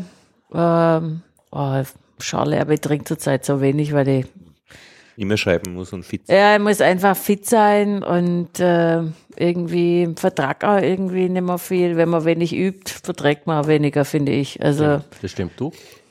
Äh, naja, mit allem, was so Alkohol ist. Also Gin Tonic ähm, gerne und äh, ein Bier, Gösser und zwar im Restaurant Beograd äh, gezapft. Unglaublich, wenn es sonst kein Bier Naja, aber da muss ich das. sagen, da warst du da beim ersten Mal anscheinend ziemlich angesoffen, weil du nicht einmal mehr gewusst hast, welche, welches Bier das ist. Du, ich du weiß- hast ein ganz schreckliches genannt, Ja, ich dem du glaubt Ich hast, dass Kaiser. das, Ja, das ist genau. sehr verdächtig. Nein, ich- das war verwechselt. Das ist Es war ein Gösserbier ja. und- und ich hab ja. gefragt, wie Ja, soll er das das? jetzt glauben? Soll er Ja, das ja, jetzt ja, glauben? Das ist ja auch die Frage. Äh, und ich trinke gern äh, Wein, wenn du ihn äh, mir gibst. Äh, äh, und ich trinke auch Honigwein. Und ich glaube auch wirklich, also der Imker hat den Vorteil, er hat süße Sachen aufgrund vom Honig, er hat Licht im Winter und in unseren Breiten oder wo es einfach keinen Wein gibt, hat er auch was für Alkohol für den Winter durch Honigwein. Da geht es einfach darum, dass man weinartiges Zeug hat. Mit was trinkst du dich gern an? Mit Tee. Mit dem. Da kriegt man auch einen Rausch, hat mir eine Japanerin gesagt. Ja. Nein, Chinesin. Die Ja. Chinesin, sie hat gesagt, wenn sie Tee verkosten geht und äh, muss den ganzen Vormittag ähm, wirklich ununterbrochen äh, verkosten, dann ist sie am Nachmittag voll dü. Ist, ist das, wie, high, ja, wie, wie ist das bei dir? Na, Ich weiß, Sonst machst du was falsch, dann machst du vielleicht was falsch. Ich Na, weiß, wovon du sprichst. es ist- man ist, aber es äh, ist- vorig, man ist auf irgendwas drauf. na, ich hab, ich hab den, also ich glaube wirklich, dass es auf die Qualität des Tees ankommt. Also du musst wirklich aufpassen. Ja, sie nimmt das ist nur höchstwertig, ja. Ja. Also bin ich mir ziemlich. Na, aber ich, ich glaube zum Beispiel, also weiß ich nicht, klassisch zu viel Schwarztee ist, ist natürlich nicht gut und auch zu viel Qualität, Tee. zu viel von allem. war ist- grüner grüner Tee, Tee macht dich das- natürlich auch, der, der hält dich vom Schlafen ab. Also heißes Wasser ist besser, meinst du? Ja, das mache ich am Abend oft. Ich trinke also vorm, vorm zu Bett gehen gern meine zwei Tassen heißes. Wasser. Habe jetzt gehört, heißes Wasser kann Ist mir egal, ich hab's gern. Ich weiß nicht, ob es stimmt oder ob das einfach von der, von der gegen die Wasserindustrie äh, Wenn der Med jetzt Ah. dann die Gegenwirkung wäre, dann wäre es ob kann man das ja wieder aufheben. Ich muss nur was, ich muss nur was sagen, ich habe wahnsinnig gern Rotwein getrunken und ich bin jetzt so im, Vor in der, im Wechsel ein bisschen und ich wechsle jetzt zum Weißwein. Darum heißt es ja Wechsel. Also wenn ich Wein trinke, trinke ich jetzt lieber Interessant. Und, Weißwein. Und was kannst du das irgendwie? Naja, das ist mir ziemlich klar, was das ist. Ähm, ich habe einmal aus purer Lust und Tollerei einen Pastis getrunken und dann sind mir die Schweißperlen auf der Mhm. Stirn gestanden. Und dann, Dann bist du im Wechsel, du Pastis, Da hab ich- dann Wechsel und da habe ich gewusst, bitte, das war jetzt nein, keine Erklärung. nein, nein, nein, aber da habe ich gewusst, also Alkohol, Alkohol äh, macht innere Hitze und der Wechsel ist ja bekannt dafür, dass er die, den Frauen also Mhm. Aber was Hitzewallungen schenkt. Mit, mit und und der Weißwein? Weißwein kühlt. Also natürlich in Maßen. Ich glaube, Alkohol ist überhaupt nicht gut. Also deshalb trinke Ja, ja, ich auch ganz aber- wenig. Aber, Aber, kühlt nachvollziehbar bei dir? Oder, ja, oder? ja. Also der, der Weiße ist mir angenehmer, weil, Mhm. er, weil er abkühlt. Und der Rote pff, sorgt für Zusatzhitze. Die brauche ich nicht. Danke. Ich hab so habe ich es verstanden. Mhm. Ja, jetzt, jetzt ich verstanden. Also, äh, äh, was mich sehr freut an diesem Met ist, dass er praktisch mich nicht an Met erinnert. Ja, das finde ich auch. Ja. Ja, interessant ist, dass es äh, eben, je wärmer er wird im Glas, desto mehr kommt dieser Honigwaben. Ja. Äh, du kannst ihn ruhig stehen lassen. Das, Magst du nicht Tee? dieses Bittere verstärkt sie eher im Lauf, also im, im, im Trinken, also dieses, diese Bitternote. Ja, da brauchen wir jetzt wirklich einen Experten, der uns erklärt, woher das kommen Ja. könnte. oder? Er wirkt jetzt auch süßer mit der Zeit, finde ich. Das ist jetzt Gut, das ist. Aber ich finde, das ist nicht nur bitter, das ist auch so ein bisschen säuerlich. Das ist eine sehr seltsame Mischung. Trink deinen schon noch. Also wenn du den nicht magst, die trinken. Also ist überhaupt kein, also ich denke, nein, muss man nicht gleich geben, aber tu, tu noch so, Zuerst er nach- bei dir ist. Zuerst nachschenken. Zuerst. Ich bin dafür, du servierst die Wuchteln. So, das heißt, was, was sagen wir denn. Wolfgang Alois? Ähm, Müssen wir noch was sagen? ja, ja, schon, er hat einfach gefragt, ob man irgendwas äh, also Vernünftiges im Sinne von, von äh, ähm, äh, auch sagen können drüber. Und ich habe gesagt, der Alois hat ein Vokabular, der kann darüber Das reden. war ein Fehler. Fehler. Interessantes Wort verwendest du nicht, daher auch nicht aus deinem Munde. Du hast gesagt, was du sagen kannst. Genau. Würdest du ihn wieder trinken? Äh, Also es ist jetzt nicht äh, Kein ein Kriterium. ein- ein Ge- Getränk, das, das ich so einordne, dass ich, dass ich jetzt sage, okay, das, dem kann ich was, ich, ich wüsste nicht, wozu ich es trinke, ich wüsste nicht Zu wirklich, welchem Anlass? Das wollte ich ja gerade fragen. Was ohne, ohne? Begleitung. Zu welcher Jahreszeit? Wür- Würdest du was essen dazu? Also was, was würdest du? Fällt mir eben auch nichts ein, muss ich gestehen. Schlecht. Und Geh, ohne Essen, ohne Essen äh, ist immer, ja. Was jetzt aber, das muss man jetzt auch, auch dazu sagen, das ist, das ist ein Kriterium, das ist halt, das hat halt mit meinen, äh, mit meinen, äh, was ich bevorzuge, an Wein zu trinken, das ist sowieso schon einmal ein bisschen seltsam. Sowas trinkst du Und- gerne. Also ich liebe jetzt die Natural Weine und finde das ganz spannend, aber da gibt es irrsinnig viel Klumpert dabei, ja. sind Nat- die, die diese, diese Or Erde. Orange-Weine. Nicht nur, also Okay, Entschuldigung. Die Orangeweine. Ohrenschweine, ja, flüssige Ohrenschweine. Und Okay. man könnte ja fast sagen, er hat manche, also manche, manche, ja. manche dieser Das Natural hab haben gedacht. das. Aber das sind genau diese Eigenschaften, die ich in der Zwischenzeit nicht mehr so wahnsinnig äh, bevorzuge. Ja. Also da, da gibt's jetzt, jetzt schon langsam, da kenne ich mich ein bisschen aus. Am Anfang war ich jetzt nur begeistert, dass es überhaupt gibt. Und da wird jetzt das unter die Kategorie von, ich kann es nicht einordnen. Mhm. Ja. Und auch bei den Orange-Weinen oder Natural-Weinen gibt's Weine, mit denen kann ich nicht wirklich was anfangen, weil sie mit zu streng sind, zu, zu vordergründig. Äh, Ich habe da, äh, Da das fällt mir zum Beispiel jetzt bei dem Wein und ich weiß aber nicht, wie das bei Honigwein möglich ist, ja. Eine Eleganz. Äh, nicht dieses, äh, die, die, die Aromen, die da sind, sind dann, waren, dann sind es eher streng, so wie du gesagt hast. Einerseits die auch, Herbe. keine Einheit gibt. Genau. irgendwie. Das, jetzt, wo du drüber sprichst, äh, erlebe ich das auch nochmal so. Das ist irgendwie zusammengepackt, aber es ist funktioniert, es ergibt keine für mich runde Geschichte. Genau, so Sehr wie, wie. Bausteine, die, die, die, die zusammengegeben worden sind. Aber das Gesamtergebnis ist ich würde einen noch nicht so. Rumschinken dazu essen und Kappern, so große Kappern am Stiel. Fällt mir dazu ein, hätte ich kein Problem. Du würdest den Wein einem Freund schenken, den du nicht magst oder einem Bekannten. Ah, das das mache ich nicht. Das machst du nicht. Also ich kann mir, ich kann mir vorstellen, äh, weil das kann man immer und das könnte mit so einem Wein ja spannend sein, äh, damit zu kochen. Aber oh, das könnte spannend sein. Aber gibt es Menschen, die, die, die zu diesem Wein passen, die uns ein, die dir einfallen? Alles? Es gibt viele unrunde Charaktere. Hat Tina das diese Frage an dich gerichtet?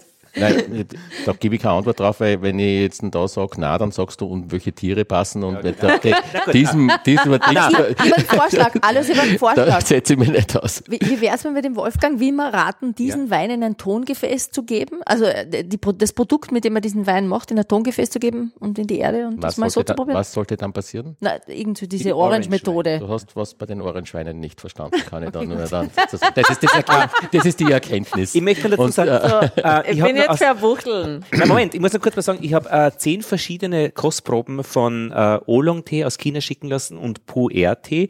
Und da geht es teilweise eben auch so, dass ältere Tees ähm, eine besondere Qualität haben, die sich noch nicht ganz erschließt. Äh, es gibt einen, ich kann mit allen ganz gut umgehen, aber an einem bin ich gescheitert. Äh, der war einfach nicht von der Menge, von der Temperatur händelbar, dass ich in irgendeiner Weise was Trinkbares rauskriegt habe. Und das war schon faszinierend, ich habe den nachgeschlagen. Ähm, der wird äh, getrunken und wird als äh, gut beschrieben. Und, und ich finde es schon schön, dass man an einem Tee scheitern kann. Also mittlerweile finde ich diese ganzen, früher war chinesischer Tee und Jasmin ein bisschen, da gibt's, die schmecken alle was massiv an verschieden. Und was ist an dem so, das, was die so Das ist wie ein irritiert? störrisches Pferd, das, das einfach das ständig am falschen Teil angreifst. Du ich solltest, weiß, du, ich an meiner du- Sprache arbeite. Nein, nein, du, du solltest, es gibt die neuen, die neuen äh, Verkoster, die, ähm, die nimmer sagen, irgendwie einen Wein nimmer beschreiben, äh, was er sie, Kirscharomen Ah. oder Waldbeeren oder sonst irgendwas, äh, sondern die dann dazu sagen, dieser Wein schießt mich in die Umlaufbahn und ich komme nie wieder zurück. Du solltest Du diese Art die von nicht? Weinsprache, solltest du vielleicht, da, da bist du, glaube ich, ziemlich Aha. geeignet. Na, aber äh, das ist halt einfach so schwer reproduzierbar. Na gut, na dann schauen wir doch. Also äh, jetzt einmal besten Dank äh, an den Wolfgang, dass er uns das auch Ja, wirklich anvertraut natürlich. hat, mit all seinen Konsequenzen. Ähm, und jetzt schauen wir ein bisschen weiter. Ich trinke gerne noch ein bisschen weiter mit also mein Glas ist leer. Ich, man kann da gerne ein bisschen nachschenken. Ja, danke. Und äh, dann schauen wir bei den Wuchteln. Da haben wir auch fünf Sterne zu vergeben äh, und ähm, wirklich nicht. Äh, Die werden wir genauso unbestechlich testen. es gibt zwei Möglichkeiten. Für die Nicht-Wiener äh, Wuchteln isst man warm äh, oder lauwarm mit lauwarmer Vanillesauce oder kalt ohne Vanillesauce. Jetzt sind die Wuchteln warm. Oder mit Blunzenfüllung. das weiß ich nicht. Was ist das? Echt?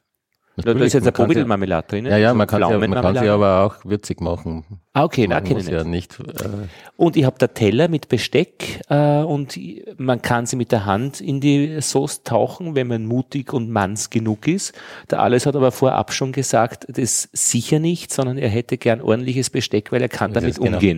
Und auch die Stäbchen, die mir die Ingrid angeboten hat, habe ich verweigert, nur für das Protokoll. Nicht, aber nicht für die Buchtel. Nein, ich weiß, für die Vanillesauce, das war ja überhaupt das Gemeine.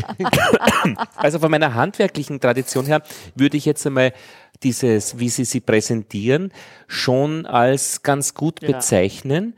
Äh, es hätte, ähm, es, man würde es äh, bemerken, wenn wirklich was grob schief gegangen wäre so im Südteil, wo der Alois sitzt, finde ich es optimal, dass sie da ein bisschen flacher sind. Da ist noch eben dieses Zeichen, dass in der, in der, mit diesen Eiern einfach in der, in der Nein, aber das finde ich ja ganz kurz. Es ist optisch, finde ich großartig und es ist ihm genauso unregelmäßig, dass man weiß, das kommt jetzt nicht aus dem Industriewerk offen. Ist jetzt ja, kein also Industrieprodukt, genau.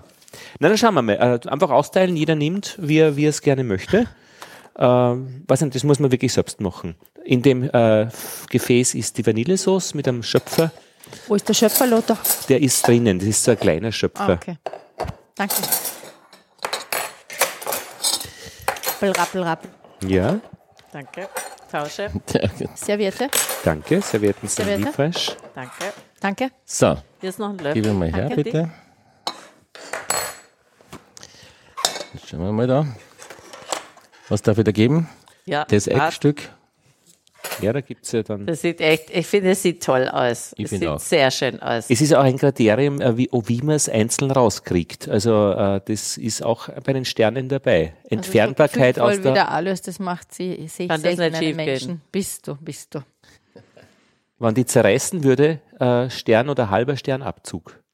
Also Genau. Nahrung und Wow. alles. Wow. Super, fantastisch. Das sieht großartig Das, ja. aus. So, ich bediene mich gleich mal mit Soße. Welche willst du? Äh, die mittlere da bitte. Die da, oder? Ja. Die. Ach so, ja, wenn Oder ich die, die. haben, ja, wenn ich die genau in der Mitte haben kann, die hätte ich am Was allerliebsten. heißt die? Die, ja. Koordinaten, du kannst sagen A2 oder C, Dann C, später C3. Gib mir mal den Teller vom Lotte. Ich Den hab-. Oh, ja. Mir ist es wurscht. Lothar, Irgendein- ja, ja, da muss zu den ich. Buben sagen, dass sie mit dem Hund gehen. Ich glaube, der muss raus. Bitte. Ich glaube, der hat nur ein bisschen. Ja, okay. Na gut. Der Hund ist Also tot. die Vanillesoße habe ich schon ge gekostet. Schmeckt schon mal fantastisch. Es ist eine Bio-Vanillesauce, die würde ich so nie machen. Ich hatte nur keine chemische mehr. Im Himmel. Du willst jetzt, und du willst jetzt wirklich das da in der Mitte? Ich hätte, so, Ja, hätte mich sonst okay? gern die gelbe Ja, okay. Vanillesauce von Oetker. Aber Würdest du mir davon das ist- abraten? Aber sie ist auch gut. Also die Bio kann man gut essen. das wird, wird nicht so schön, weil das ist da, da richtig reinzukommen, das ist nicht so leicht. Na, du hast mich gefragt. Ja, ja, Da, eh. da habe ich mir gedacht, ja, Ich weiß, das ist muss- jetzt die Rache für die verweigerten Stäbchen. danke. Tina, kannst du uns die Soße Ich, bitte? ich würde dich auch bitten, ah ja, wenn das ist perfekt. Bitte, danke. So. Ach, da ist da tatsächlich Powidl drin. Na Wahnsinn, die volle Show. Aha. So, so Dankeschön. gut oder mehr? Das- Darf ich dir auch? Also, Ja, bitte. danke. Ja. Was ist los? Danke. Ja. Ich bin gespannt. Ah, Ich werde auch ein bisschen ein Werkzeug verwenden, einfach nur, dass man mit der Vanillesauce besser hantieren kann. schlapp, schlapp.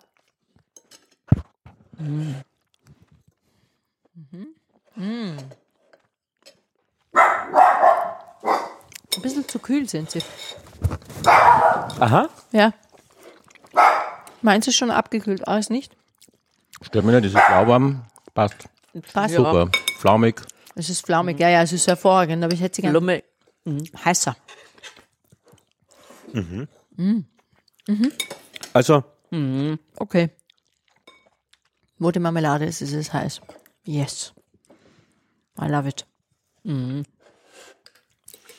Wichtig ist mir, dass der Buttergeschmack am Rand äh, ist und dass er auch wirklich dann leicht spürbar ist, aber nicht zu viel, weil Butter kann da schnell mal bitter werden und zu viel.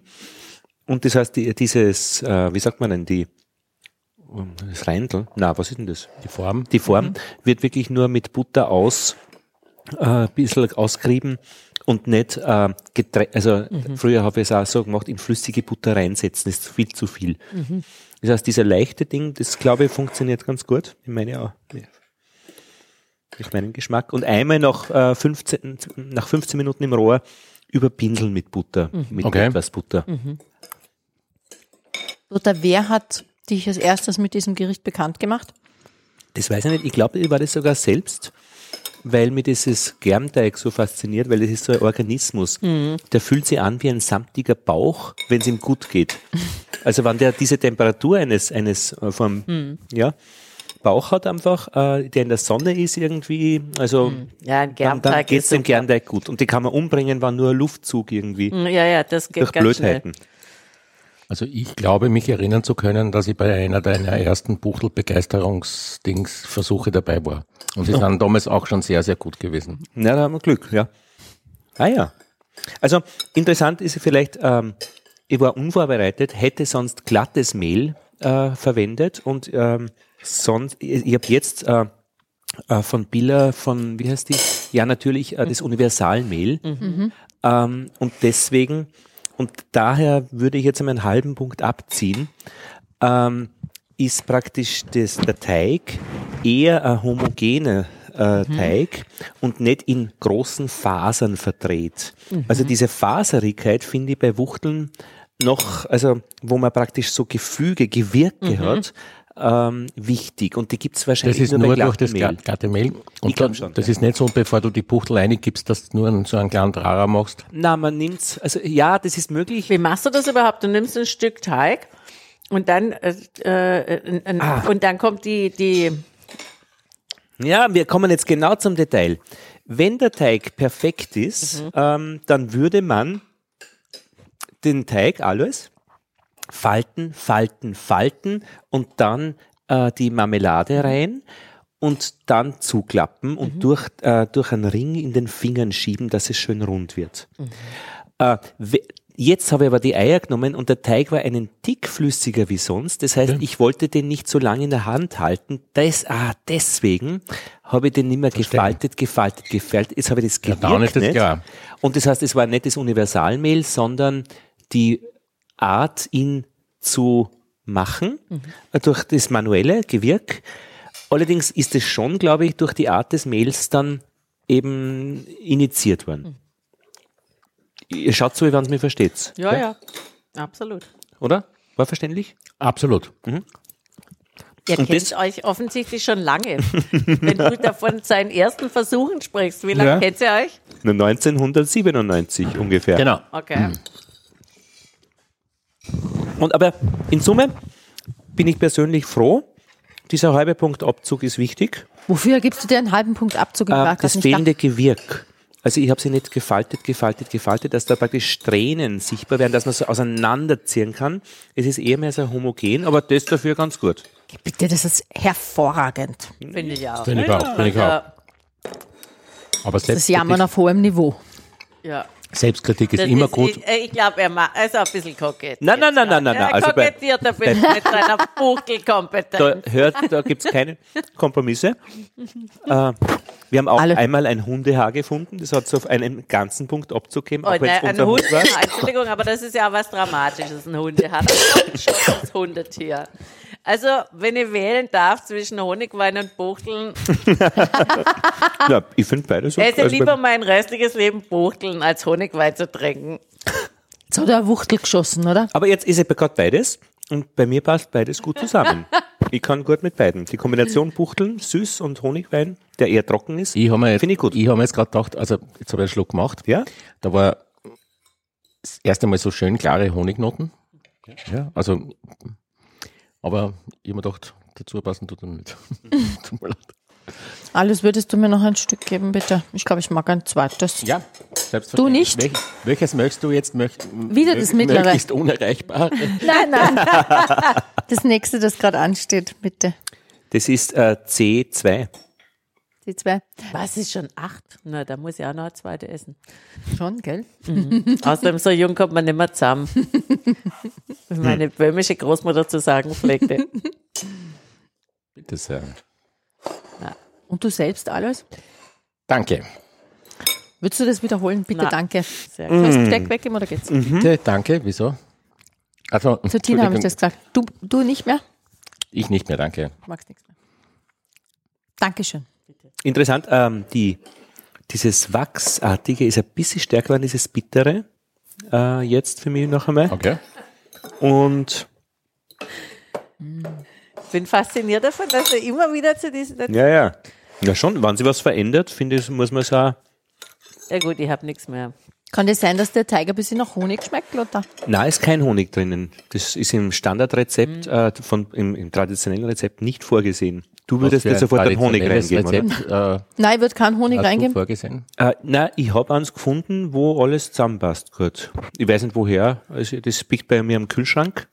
Und das ist eben standardmäßig mit 250 Gramm Mehl, allerdings mit die ja natürlich kleinen Eier auf 300 Gramm erhöht. Verstehe. Und heute habe ich wahrscheinlich 350 Gramm Mehl nehmen müssen. Weil du Monster-Eier gehabt hast, oder? Offenbar sind die ein bisschen größer, genau.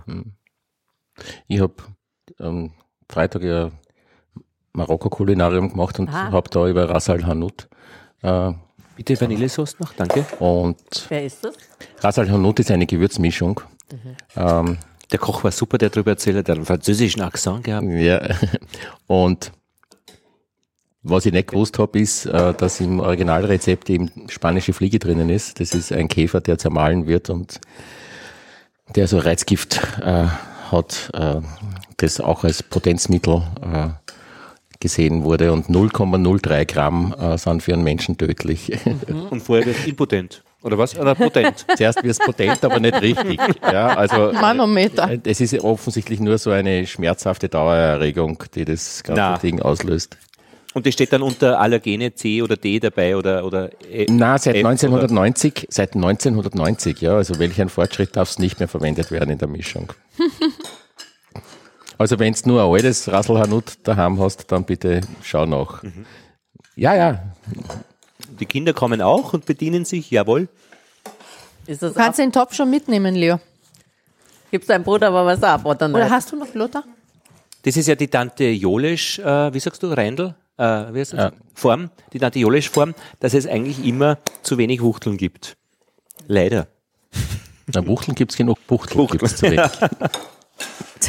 Der Lothar schiebt eine Wuchtel nach der anderen. Genau. Aber er wuchtelt ein bisschen herum. Arme Wuchtel, arme Wuchtel. Ja, ja. Also wenn ich so ja, nach Radio klingt, dann sage ich halt wahrscheinlich Buchteln.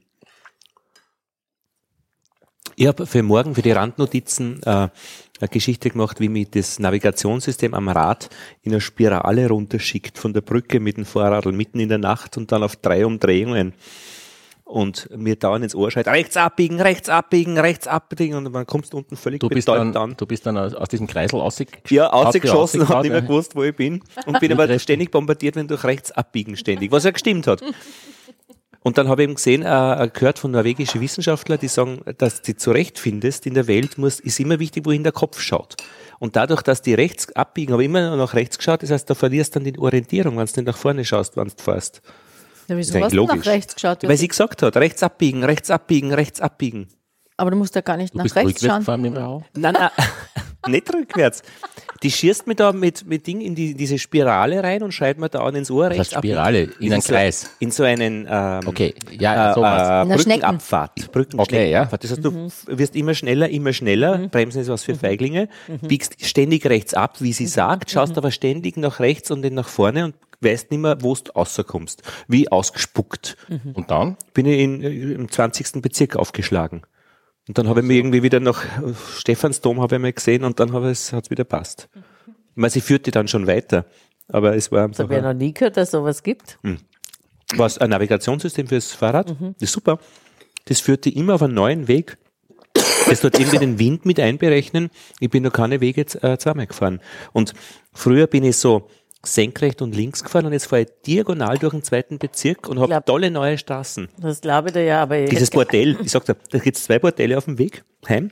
Das eine ist äh, sehr interessant äh, von, der, von der Farbe und von Parkplätzen gegenüber. Man sieht die Leute dann immer raus und reingehen. Und das zweite ist, das, ist die Bar Riesenrad. Das ist schon in Riesenradnähe, sagt man links und rechts ebenso. Und da sieht man dann die Leute immer drin sitzen. Von drinnen. Woher weißt du, dass es ein Bordell ist? Na, das ist ja eindeutig, wie, wie die Leute an der Bar sitzen. Also vom okay. Vorbeifahren, ja. Und dann okay, gleich dann- nachher muss ich rechts Ah, abbiegen. ich mir denke, du, das, das Navi führt dich direkt Äh, durch. das kannst durch. Also, was mir da schon nicht dran gefallen wird, ist, dass mir jemand die ganze Zeit sagt, was ich zu tun habe. Das passt mir schon Ja, okay. Nicht. Das wäre nichts für mich. Das, mach jetzt dies, mach jetzt das. Sie sagt das unmissverständlich und un Außerdem will man dann mal seine Ruhe haben. Also ich finde, gerade beim Radfahren habe ich oft meine besten Ideen. Oder das ist so. Aber ich- das, ich muss dich enttäuschen, genau das ist, wird kommen. Navi fürs Auto, Navi fürs Fahrrad, Navi fürs Leben. Und 80 Prozent der Menschen werden es kaufen. Bestimmt, aber ich. Du nicht, das ist gut, ja, ich auch nicht, ja. Aber unten hat sie dann gesagt, wie ich das Radl abgestellt habe, sagt sie immer, weil ich komme immer am Abend dann heim um 22 Uhr, was weiß ich, 20, wir sind angekommen. Ah, Wir. Sie, und ich, die mich da auf diese Spirale geschoben hat. Aber ja, sie wird wir, wir hat's sind geschafft angekommen. mit dem Lothar. Das, war so, das, war, das ist so lustig, wie die Wiener Linie, die, als die Wiener, Wiener Linien es umgestellt haben, haben sie ja gesagt, ähm, sie sind am Ziel. Also na, sie, ja, sie, sind, sie sind am Ziel angekommen. Und ich, und ich habe, äh, nein, sie sind am Ziel. Und ich habe dann so fantasiert, was passieren würde, wenn sie gesagt hätten, sie sind am Ende.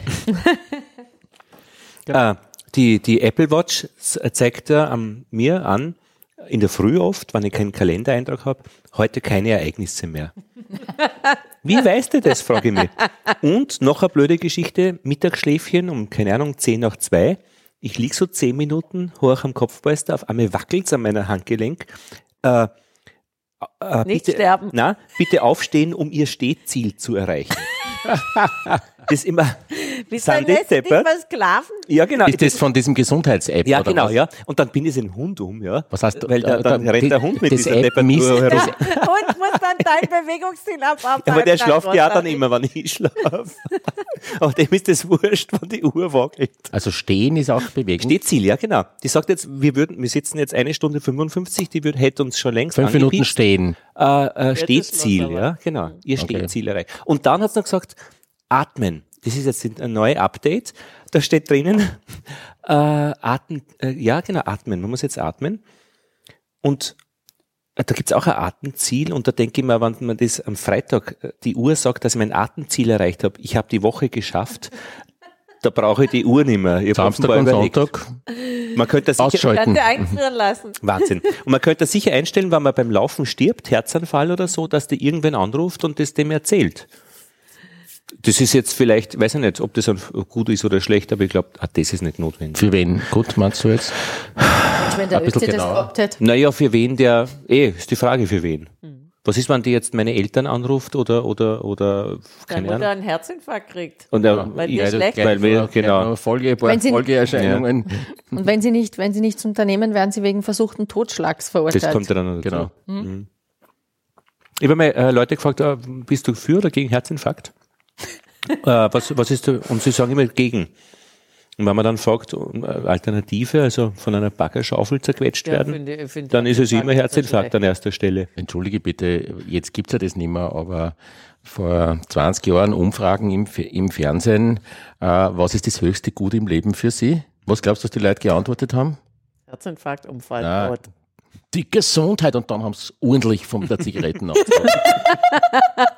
Der Klassiker, ja. Äh, also wie man, sie, wie man sich da hinstellen kann und so verlogen sein kann und auch noch sagt, ich bin der größte Liegenschübe auf der Welt, ja. Und sich dabei filmen Filmt's lässt. mir bitte, Ja, genau. filmt's mir bitte, ja. Haben wir noch ein bisschen einen Honigwein? Da hat sich aber nichts verändert, alles, finde ich. Nein, das, es, Also an wenn du die Social Media im anschaust, kann- hat sich da nichts verändert. Ja, aber im, in, im, an der Das sich Zigarettenzirkel gesteigert. im Fernsehen keiner mehr an. Das Ja. würde Ja, auch das der ist Journalist nicht mehr senden dürfen. Naja, Ah, noch Tee, danke. Gerne, gerne. Tina, handwerklich wird's, also, wenn wir sagen, die Ausstellung beginnt jetzt Mitte Dezember. Nein, nur, dass du da 13. Dezember, glaube ich, ist die, ist die, Genau, da ist die Start. Eröffnung.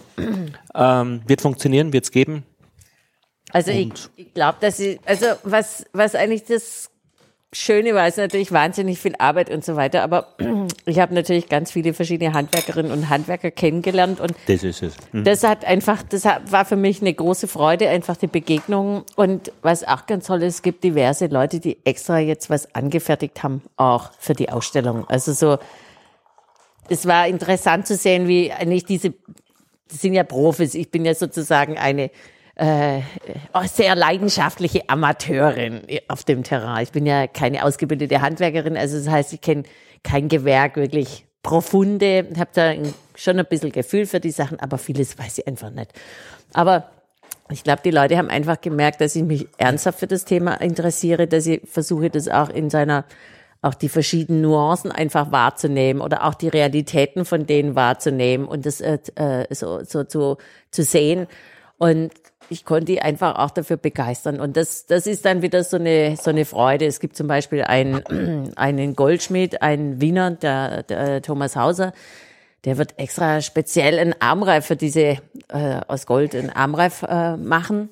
Und der ist zum Beispiel jemand, der gerade auch an der, also der zeigt auch, der ist so an der Schnittstelle zwischen, das heißt ja, die Ausstellung heißt ja ähm, tradiertes Können in der digitalen Welt. Und er hat jetzt einen Entwurf gemacht am Computer, dann hat er jetzt äh, ein Modell ausdrucken lassen in Bronze.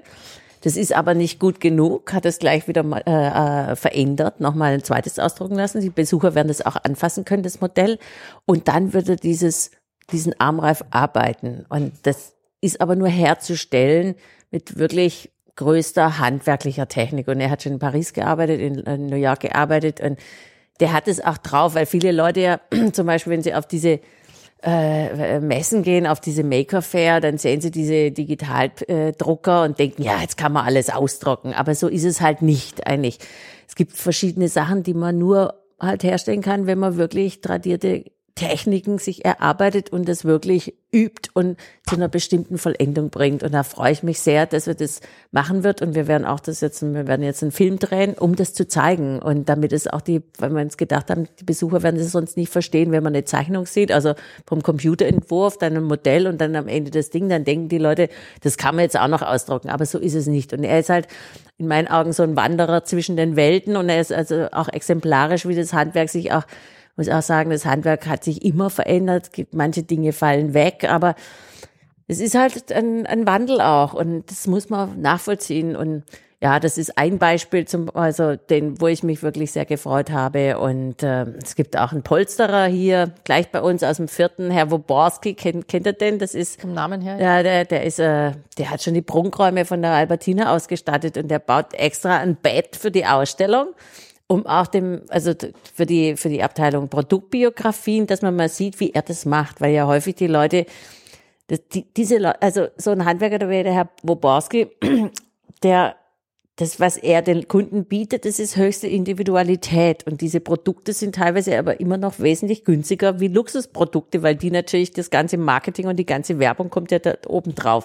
Und das möchte ich halt auch unbedingt zeigen. Und er wird das Bett so bauen, dass man auf der einen Seite ist es praktisch nackter Rahmen, das macht er in Kooperation mit einem Tischler, mit einem Wiener, und dann polstert er das aus und da sieht man dann genau, was ist da eigentlich verarbeitet von Materialien, nur Naturmaterialien und das finde ich halt auch, also er ist auch ein echter Könner und Na, ja. ist er jetzt ein Künstler oder immer noch ein Handwerker? Ähm, wer jetzt der Goldschmied oder der, der, der Goldschmied? Gold ich glaube, beim, ich finde es, weiß ich nicht. Also, das ist schon eine Mischung, glaube ich. Also, ähm, ich finde es auch nicht so wichtig. Also, ich würde mich zum Beispiel, wie soll man das Handwerk definieren, worum es da geht? Das sind alles so, das ist so ein Bereich, der auch sehr, ja, fließend ist. Was hm. ist Kunsthandwerk? Was ist Handwerk? Ja, steuerlich wird es sicher einen Unterschied machen, ob man ja. da in die Künstlerversicherung fällt. Ja, das sicherlich. Aber das ist also für mich halt natürlich jetzt kein, hm. nicht so relevant. Man, man kann, aber was ist mit Sinn und Zweck?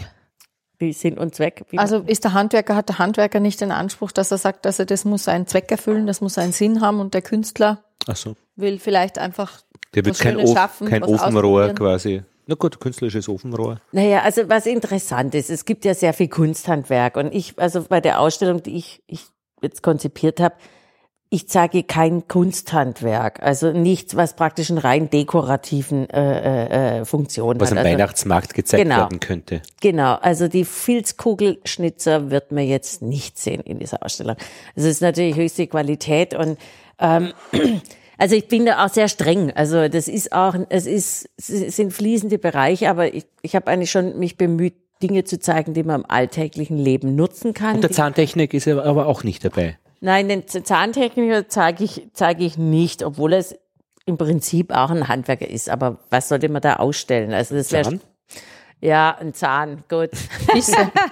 Bisse. Na, weil die, die haben eine hohe äh, handwerkliche, Nein, natürlich, unfassbar absolut. mit Materialien Ja, gearbeitet. klar. Ja, aber auch indem man einen Zahn ausstellt, wie vermittelst du das dann? Also es geht ja darum, dass ich dem, Ja, Geschichte das, das weiß ja jeder, dass der Zahntechniker einen Zahn macht, aber was, Also was was- erzähle ich da genau in, in der Ausstellung? Ach, ist das wirklich ein Faktor? Also man muss mit seinen Objekten was erzählen? Naja, eigentlich ist ja der, also die Objekte sollen eigentlich für sich sprechen, aber natürlich gibt's auch Sachen, die man erklären muss. Zum Beispiel, ich zeige im ersten Kapitel, weil mir zum Beispiel die Ausbildung auch wahnsinnig wichtig ist, zeige ich fünf mit Goldmedaillen, also fünf Medaillen und zwar von den World Skills Teilnehmern von 2015 in Rio. Es gibt sozusagen Weltmeisterschaften des Handwerks und des Gewerbes. Und die Österreicher, obwohl es ein kleines Land ist, sind extrem erfolgreich. Und ich werde fünf Medaillen zeigen. Und daneben werde ich aber auch, also um zu zeigen, ja, es lohnt sich, wenn man in die Ausbildung investiert. Und da kann man sehr erfolgreich auch sein, weil für viele ist ja die Lehre oder eine berufliche Ausbildung ist ja eher so, na ja, nur für, also es ist nicht so attraktiv. Das Image ist da, könnte da besser sein. Und das möchte ich gern damit darstellen, dass man da erfolgreich sein kann, dass man was erreichen kann und auch was Befriedigendes erreichen kann. Gleichzeitig kontrastiere ich das mit Zeichnungen aus dem Tischlerarchiv. Also das, das MAC hat das Archiv der Wiener Tischler. Und das zeigt zum Beispiel, auf welchem hohen Niveau man damals auch diese Ausbildung hatte. Das ist natürlich heute nicht mehr so, weil man hat ein Jahr Zeichenunterricht gehabt und die Tischler haben gemeinsam mit den Architekten gezeigt. Und das sieht man auch an den Zeichnungen. Die sind teilweise wirklich nahezu architektonisch.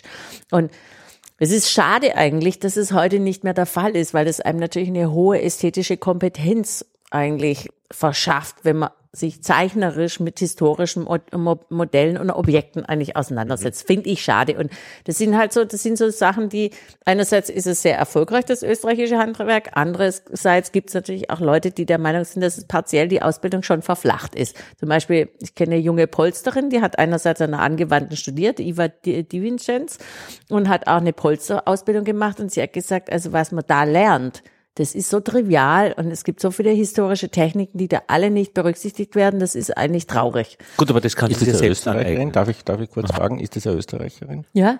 Von wo ist die? Die kommt, glaube ich, ich weiß es nicht genau. Die kommt aus einer äh, äh, Familie, die alle Polsterer waren, aber die leben hier in Wien. Aber ich weiß nicht, ob die wirklich von Wien kommen. Warum fragst du?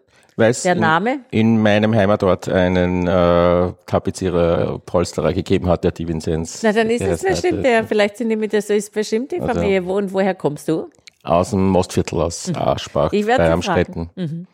Also sie, sie wohnt jetzt glaube ich nicht mehr, weil, weil Mhm. äh, ihr Vater, glaube ich, ist, hat woanders gelebt, Mhm. aber der, der Großvater könnte das, Kann gut sein. oder ihr Bruder der könnte das jetzt Mhm. noch haben. Also, Ich wollte nur was sagen, die möglicherweise Verflachung der Ausbildung. Ich kenne eine Physiotherapeutin, die ist über 60 und die hat mir erzählt, sie war auch auf der Anatomie, als sie begonnen hat, als junge Frau. Und das gibt's jetzt gar nicht mehr, ja. Also das ist so das Schnellverfahren, sich Techniken anzueignen. Und auch Aktzeichnen ist vielleicht für Polsterer äh, ein guter Teil der Ausbildung, wenn sie also eben an der Kunsthochschule auch das lernt. aber ist das eine Verflachung oder ist das einfach eine Verschiebung auf andere Sachen? Die müssen halt auch an ganz einiges an anderen Sachen lernen. Klar, sie müssen natürlich teilweise auch sehr viel technische Dinge lernen, Eben. was früher nicht der Fall war. Auf der anderen Seite ist es natürlich so ein, das, das Mark ist ja eigentlich auch als Vorbildersammlung gegründet worden. Und zum Beispiel im Victoria and Albert Museum in, in London sieht man immer noch viele Leute, also jungen, junge Leute, also entweder Studenten oder so, die sieht man da wirklich sitzen und zeichnen. Im MAC habe ich ehrlich gesagt in der ganzen Zeit, wo ich jetzt für das Haus schon tätig bin, oder ich bin sehr oft da, auch wenn ich mein Homeoffice habe, ich habe noch nie jemand Zeichnen gesehen und ich weiß aus eigener Erfahrung, ich habe in meiner Jugend auch Zeichenunterricht genommen und Malunterricht. Das schafft schon noch mal eine andere, also man kann die Dinge anders wahrnehmen. Also so, man nimmt sie anders wahr, wenn man sich wirklich hinsetzt. Gerade auch in der heutigen Zeit, alles wird schnell fotografiert, aber man sieht ja gar nichts mehr. Und dieses, diese Vertiefung finde ich schon schön und ähm, es, es lehrt einen natürlich was. Ich finde es halt schade. Aber warum glaubst du, dass das bei uns nicht ist und im, in England schon? Also, Ich, ich, vielleicht hängt es auch wiederum mit der, vielleicht mit der Ausbildung an der, an der Kunsthochschule zusammen, dass da Okay. einfach mehr die Studenten, also man, man muss einfach auch sagen, äh, bei der Angewandten zum Beispiel, das ist ja auch immer, mm, ja, das sind die, die haben sehr viele ähm, Werkstätten eigentlich abgebaut. Sie haben die Keramikklasse abgebaut. Also es geht sehr weg. Also mein Eindruck von außen ist es, dass die Angewandte schon sehr viel mehr eigentlich in Theorie äh, äh, und äh, solche Geschichten geht, als anstatt dass sie dieses handwerkliche, obwohl die Tendenz eigentlich eine andere ist, dass sie das eigentlich äh, forcieren und sagen, ja, aus dem Material heraus, durch dieses Arbeiten mit Material, dass man da was lernt. Da lernt man nämlich einfach was. Es gibt so viele, ich finde es auch sehr interessant, wie viele wirklich berühmte Architekten, Designerinnen und äh, äh, alle eine handwerkliche Ausbildung haben. Das fängt an bei Loos, der von sich selbst sagt, dass er äh, seine Maurerlehre hat ihm eigentlich das Wichtigste gegeben. Er hat ja seine Architekturstudium nie fertig gemacht. Über äh, Coco Chanel, die Näherin gelehrt hat, über äh, Mies van der Rohe, der auch eine Maurerausbildung hat, oder Jean Prouvé, der Kunstschmied war, aber auch bis hin äh, zu Hella Jongerius, der holländischen Designerin, die auch äh, äh, Schna- äh, Schreinerin, äh, Tischlerin gelernt hat. Finde ich sehr, also finde ich sehr interessant einfach. Und ich glaube, wenn man so einen Bezug hat zum Material und mal wirklich das kennt, dann hat man, da geht man ganz anders damit um. Tja, Gibt es auch den Schatten, äh, die Handwerker des Schattens, also so jetzt, immer wenn ein Wifi, äh, wie heißt das? Wifi? Wi-Fi? Du meinst Handwerker, die im Schatten stehen? Nein, oder äh, da gibt es bei oder? uns äh, diese Kursangebot von Wifi, vom Wirtschaftsförderungsinstitut. Das ist ein ganz wie ein Telefonbuch, du kannst alles lernen, aber auch eben viel für so Berufe. Und da sind manchmal auch so Einzelkurse kombiniert für eine Ausbildung, für eine Berufsausbildung. Und ich denke, da kann man doch auch Einzelkurse kombinieren als auf, äh, auf Einbrecher. Da, also da wäre ein Sportteil, schnell laufen dabei, da wäre also Schlösserkunde, äh, Camouflage, also äh, Arbeiten mit dem Dunkeln.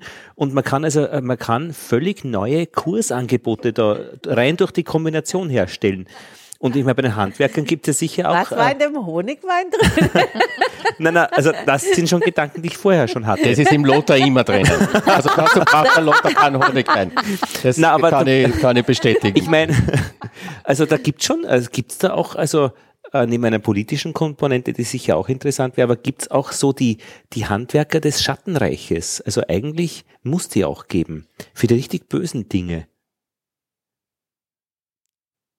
Die super Einbrecher, die jetzt irgendwie.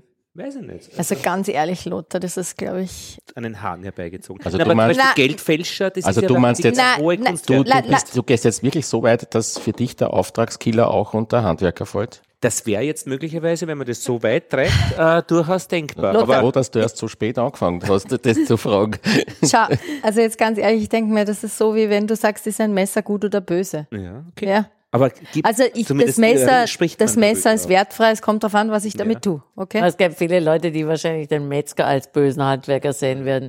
Obwohl ich das ja völlig falsch finde. Ich glaube auch so, ich glaube so ein, ein, ein gescheiter Metzger, der hat schon auch eine Andacht und vor, vor, also so einen Respekt vor dem Tier auch, was er tötet und weiß, was er da eigentlich tut. So Ja, stelle ich mir das eine zumindest vor. Frage. Politische Komponente irgendwie? Also, äh, Das Ganze, das ist ein riesenpolitisches Thema. Das ist also, ich habe gerade heute Nachmittag äh, darüber nochmal geschrieben, weil es gibt massive Tendenzen, jetzt gerade in Österreich, die Diskussion ist wieder ganz vorangeschritten, wie weit man eigentlich die Gewerbeordnung liberalisiert. Und ähm, ich wundere mich darüber, weil ich denke, das ist äh, wirklich ein großer Fehler. Man hat zum Beispiel in 2004 in Deutschland die Gewerbeordnung komplett verändert und ich glaube, so in 53 Berufe hat man sozusagen freigestellt. Das heißt, man musste nicht mehr, es war nicht mehr verpflichtet, dass man ein Meister ist in diesem Gewerbe, um ein Gewerbe anzumelden, äh, voran, also anzumelden. Das hatte zur Konsequenz, dass ähm, erstmal ganz viele Leute sich selbstständig gemacht haben. Die meisten sind aber Einzelunternehmen, so Einmannbetriebe geblieben und so, äh, vor allem war es auch so, dass 60 Prozent dieser Unternehmen, die praktisch im Zuge dessen gegründet wurden, nach fünf Jahren schon nicht mehr existiert haben. Was aber noch die viel schlimmere Folge hat, es hat eine, ähm, die Leute haben kein, also die Leute, die unternehmerisch tätig sind sozusagen, als in dem, in dem Zuge, die Leute haben keine Kompetenz mehr. Sie haben einfach, sie machen keine Ausbildung mehr. Zum Beispiel zwischen 1998 und 2014 hat die Anzahl der Lehrlinge von Fliesenlegern um 77 Prozent abgenommen, weil die keine Ausbildung mehr machen. Es gibt ja keinen Grund mehr. Jeder kann ja Fliesenleger werden. Und, und hat gleichzeitig das Handwerk extrem abgewertet. Also das ja, hat es hat es abgewertet. An, in jeder Beziehung einen in Ruf jeder, verloren. Ja. Absolut. Wem nützt es? Das habe ich mich auch gefragt. Also das ist, man kann, die, die haben jetzt mittlerweile auch, es gab 2014 ist eine Studie dafür in Auftrag gegeben worden und die alle, natürlich, die Konsequenzen katastrophal. Man hat sich irgendwie, ich weiß nicht, ich wundere mich, wie man überhaupt auf die Idee kommen kann, so was Idiotisches zu tun. Es ist doch logisch, wenn jeder alles machen kann, dann ist nichts mehr was wert oder keiner hat es mehr drauf. aber alle, das ist das Großartige an Amerika. Jeder kann alles machen und jeder wird Millionär. Ja, aber der Witz ist, ich habe zum Beispiel doch mit dem Interview im Zumtor eine meiner letzten Fragen. Er kennt ja diese Handwerker aus dem Bregenzer Wald sehr gut und er baut jetzt in Los Angeles ein Museum. Und habe ihn gefragt, ob er, hm, was für Erfahrungen hat er mit den äh, äh, amerikanischen Handwerkern. Hat er gesagt, naja, sie wären noch in der Planungsphase, aber es gibt so, er hätte jetzt schon mit den ersten zu tun. Und da kommt er, und es war halt, also das Level, was wir handwerklich hier haben, das ist bei denen sozusagen schon die Champions League. Also was bei uns Standard ist, ist bei denen Champions League. Und das ist so teuer, dass es kein Mensch mehr bezahlen kann. Und das fand ich sehr interessant. Und das hat mich nur in meiner gesamten Betrachtung eigentlich bestätigt, wie wichtig es ist, dass man sozusagen diese Qualität erhält, dass man da äh, ganz klare Ausbildungen formuliert. Und ich kann nur sagen, es wäre Österreich wäre unklug, wenn man eine, diese Liberalisierung jetzt da vorantreiben würde oder vielleicht den gleichen Fehler machen würde wie in Deutschland. Und in Deutschland versuchen sie jetzt schon irgendwie das wieder sozusagen rückgängig zu machen. Aber das kann man nicht so schnell machen, weil der ganze Generationen ja eigentlich an Wissen verloren gehen. Wenn man sich überlegt, 77 Prozent weniger machen die Ausbildung als Fliesenleger. Ja, am Schluss sind nur noch Pfusche unterwegs. Und man sieht das ja in Großbritannien. In, also, ich habe ja mit vielen Leuten auch in Großbritannien auch gesprochen, zum Beispiel den Leuten von Crafts Council. Die, die zeige ich im, im zweiten Kapitel. Und die bieten halt viele Kurse an, aber das ist viel mehr stärker in diesem Bereich Kunsthandwerk, wo die unterwegs sind. So klassische Handwerker, das kennen die gar nicht, das sieht man aber auch. Aber ich muss zwei Sachen dagegen halten. Ich habe vor 30 Jahren in Großbritannien mhm. gelebt und ich habe das total cool gefunden, dass die Leute sagen konnten, sie sind ein Plummer, mhm. wenn sie eine Ahnung davon hatten. Und ich habe das Gefühl gehabt, das war in Ordnung. Du also hast ich in einer Polsterei gearbeitet, oder? Nein, in einem, bei einem bei, äh, Teppichverleger, also beim mhm. Spannteppichverlegerunternehmen habe ich schwarz gearbeitet. Mhm. Und die hat, das war so der Boom, wo man eben Häuser gekauft hat, renoviert und dann mhm. für viel Geld wieder verkauft. Und das hat, das hat wunderbar funktioniert. Ich habe, ich habe jetzt hier gehört im Zusammenhang mit Flüchtlingen, äh, dass, dass jemand gesagt hat, alle erwarten das akademische Niveau, alle wollen nur das akademische, akademische. Was dieses Land braucht, sind Hackler. Mhm. Ja, also ein, ein, eine Kollegin von mir hat gesagt, der Mann äh, hat ein Schwimmbadunternehmen am Land, er findet keine Hackler. Ja, die Leute Niemand wollen nicht will, arbeiten. Aber du ne? redest jetzt von Hackler oder, naja, oder von okay. Handwerkern? Ja, naja. Also Hackler das, das, sind ungelernte Arbeiter, ja. Um das jetzt einmal, außer ich habe was versäumt bei der Begriffszuordnung völlig zwischen recht. Buchtel und Wuchtel. ja. Und Völlig recht. Damit äh, sind wir jetzt. Äh, ja, aber sind wir auch wo äh, angekommen? Bitte? Sie sind wir auch wo angekommen, was wichtig ist. Also manuelle Arbeit. Ja, ich höre jetzt dann auch immer wieder, dass die schnell renovierten Wohnungen, äh, wo ungelernte Leute das machen, halt äh, ziemlicher Schrott sind. Man zahlt irrsinnig viel, aber es ist ziemlicher Schrott. Ja. Äh, und die ungelernten Arbeiter, die in meiner Wohnung gearbeitet haben, haben, wie das eine Zimmer fertig war, von der anderen Seite, weil es da nur eine Leitung aufstemmen haben müssen, einfach wieder eingestemmt, dass das Ganze wieder ausgewollen halten müssen. Das heißt, so, so arbeiten Hackler. Das will ich nicht unbedingt dauernd haben. Ja das hat mir gereicht, die paar Anfälle da. Ja. Okay, aber im Zusammenhang mit den Flüchtlingen war es natürlich das Thema Ausbildung. Also im Grunde, dass ja, auch die, Man dass die, ja dass die handwerkliche Ausbildung dass sie die Möglichkeit kriegen, natürlich. Ja, und auch dass, Anerkennung von, von ja, Ausbildung, die, die andere Wenn sie natürlich ist, ausgebildet sind, ja, ja klar. Und Angleichbarkeit und Vergleichbarkeit. Mhm. Ich würde sagen, wir haben einen Kreis gedreht. Äh, Wenn es noch irgendwas dramatisch Dringendes gibt, was wir mitgenommen haben und besprechen müssten, wäre jetzt noch eine Gelegenheit. Wieso hast du dein Ohr freigelegt? Weil mir der Polster vom Kopfhörer schon ein bisschen drückt. Okay. War keine Und- Maßanfertigung. Ah, Ihr habt ja alle die hochkomfortablen Kopfhörer. Ich habe so ein zweiteiliges mit einem Headset und äh, Kopfhörer. Ja, nein, ich, Und das ist eher das Unbequemere. das Also, kann ich gut verstehen. Ja, ja, Ja, aber die sind sehr okay, oder? Also man kann da schon ganz gut ja, reden. das ja, ja. funktioniert gut. We could go on. Ja, ja dann äh, Tina, alles Gute für eure Ausstellung. Danke. Ja, Ja, super. ja, und danke, dass du nett. uns da äh, Von uns auch alles Gute. Einblick gegeben hast. Ja. Dankeschön. Ja, danke euch. Danke alles für die Begleitung unserer Verkostung und unseres Gesprächs, weil äh, deine Erfahrungen waren da schon ganz wichtig. Bitte danke, sagt man im Fußballstadion. Ja. Und danke Ingrid, dass du dabei warst und, und äh, als Gastgeberin Tee. auch mit chinesischen Tee und den Geschichten aus China versorgt hast. Danke. Danke. Ja, und Lothar Bodingbauer verabschiedet sich mit Lob und Tadel Nummer 57 über das Handwerk.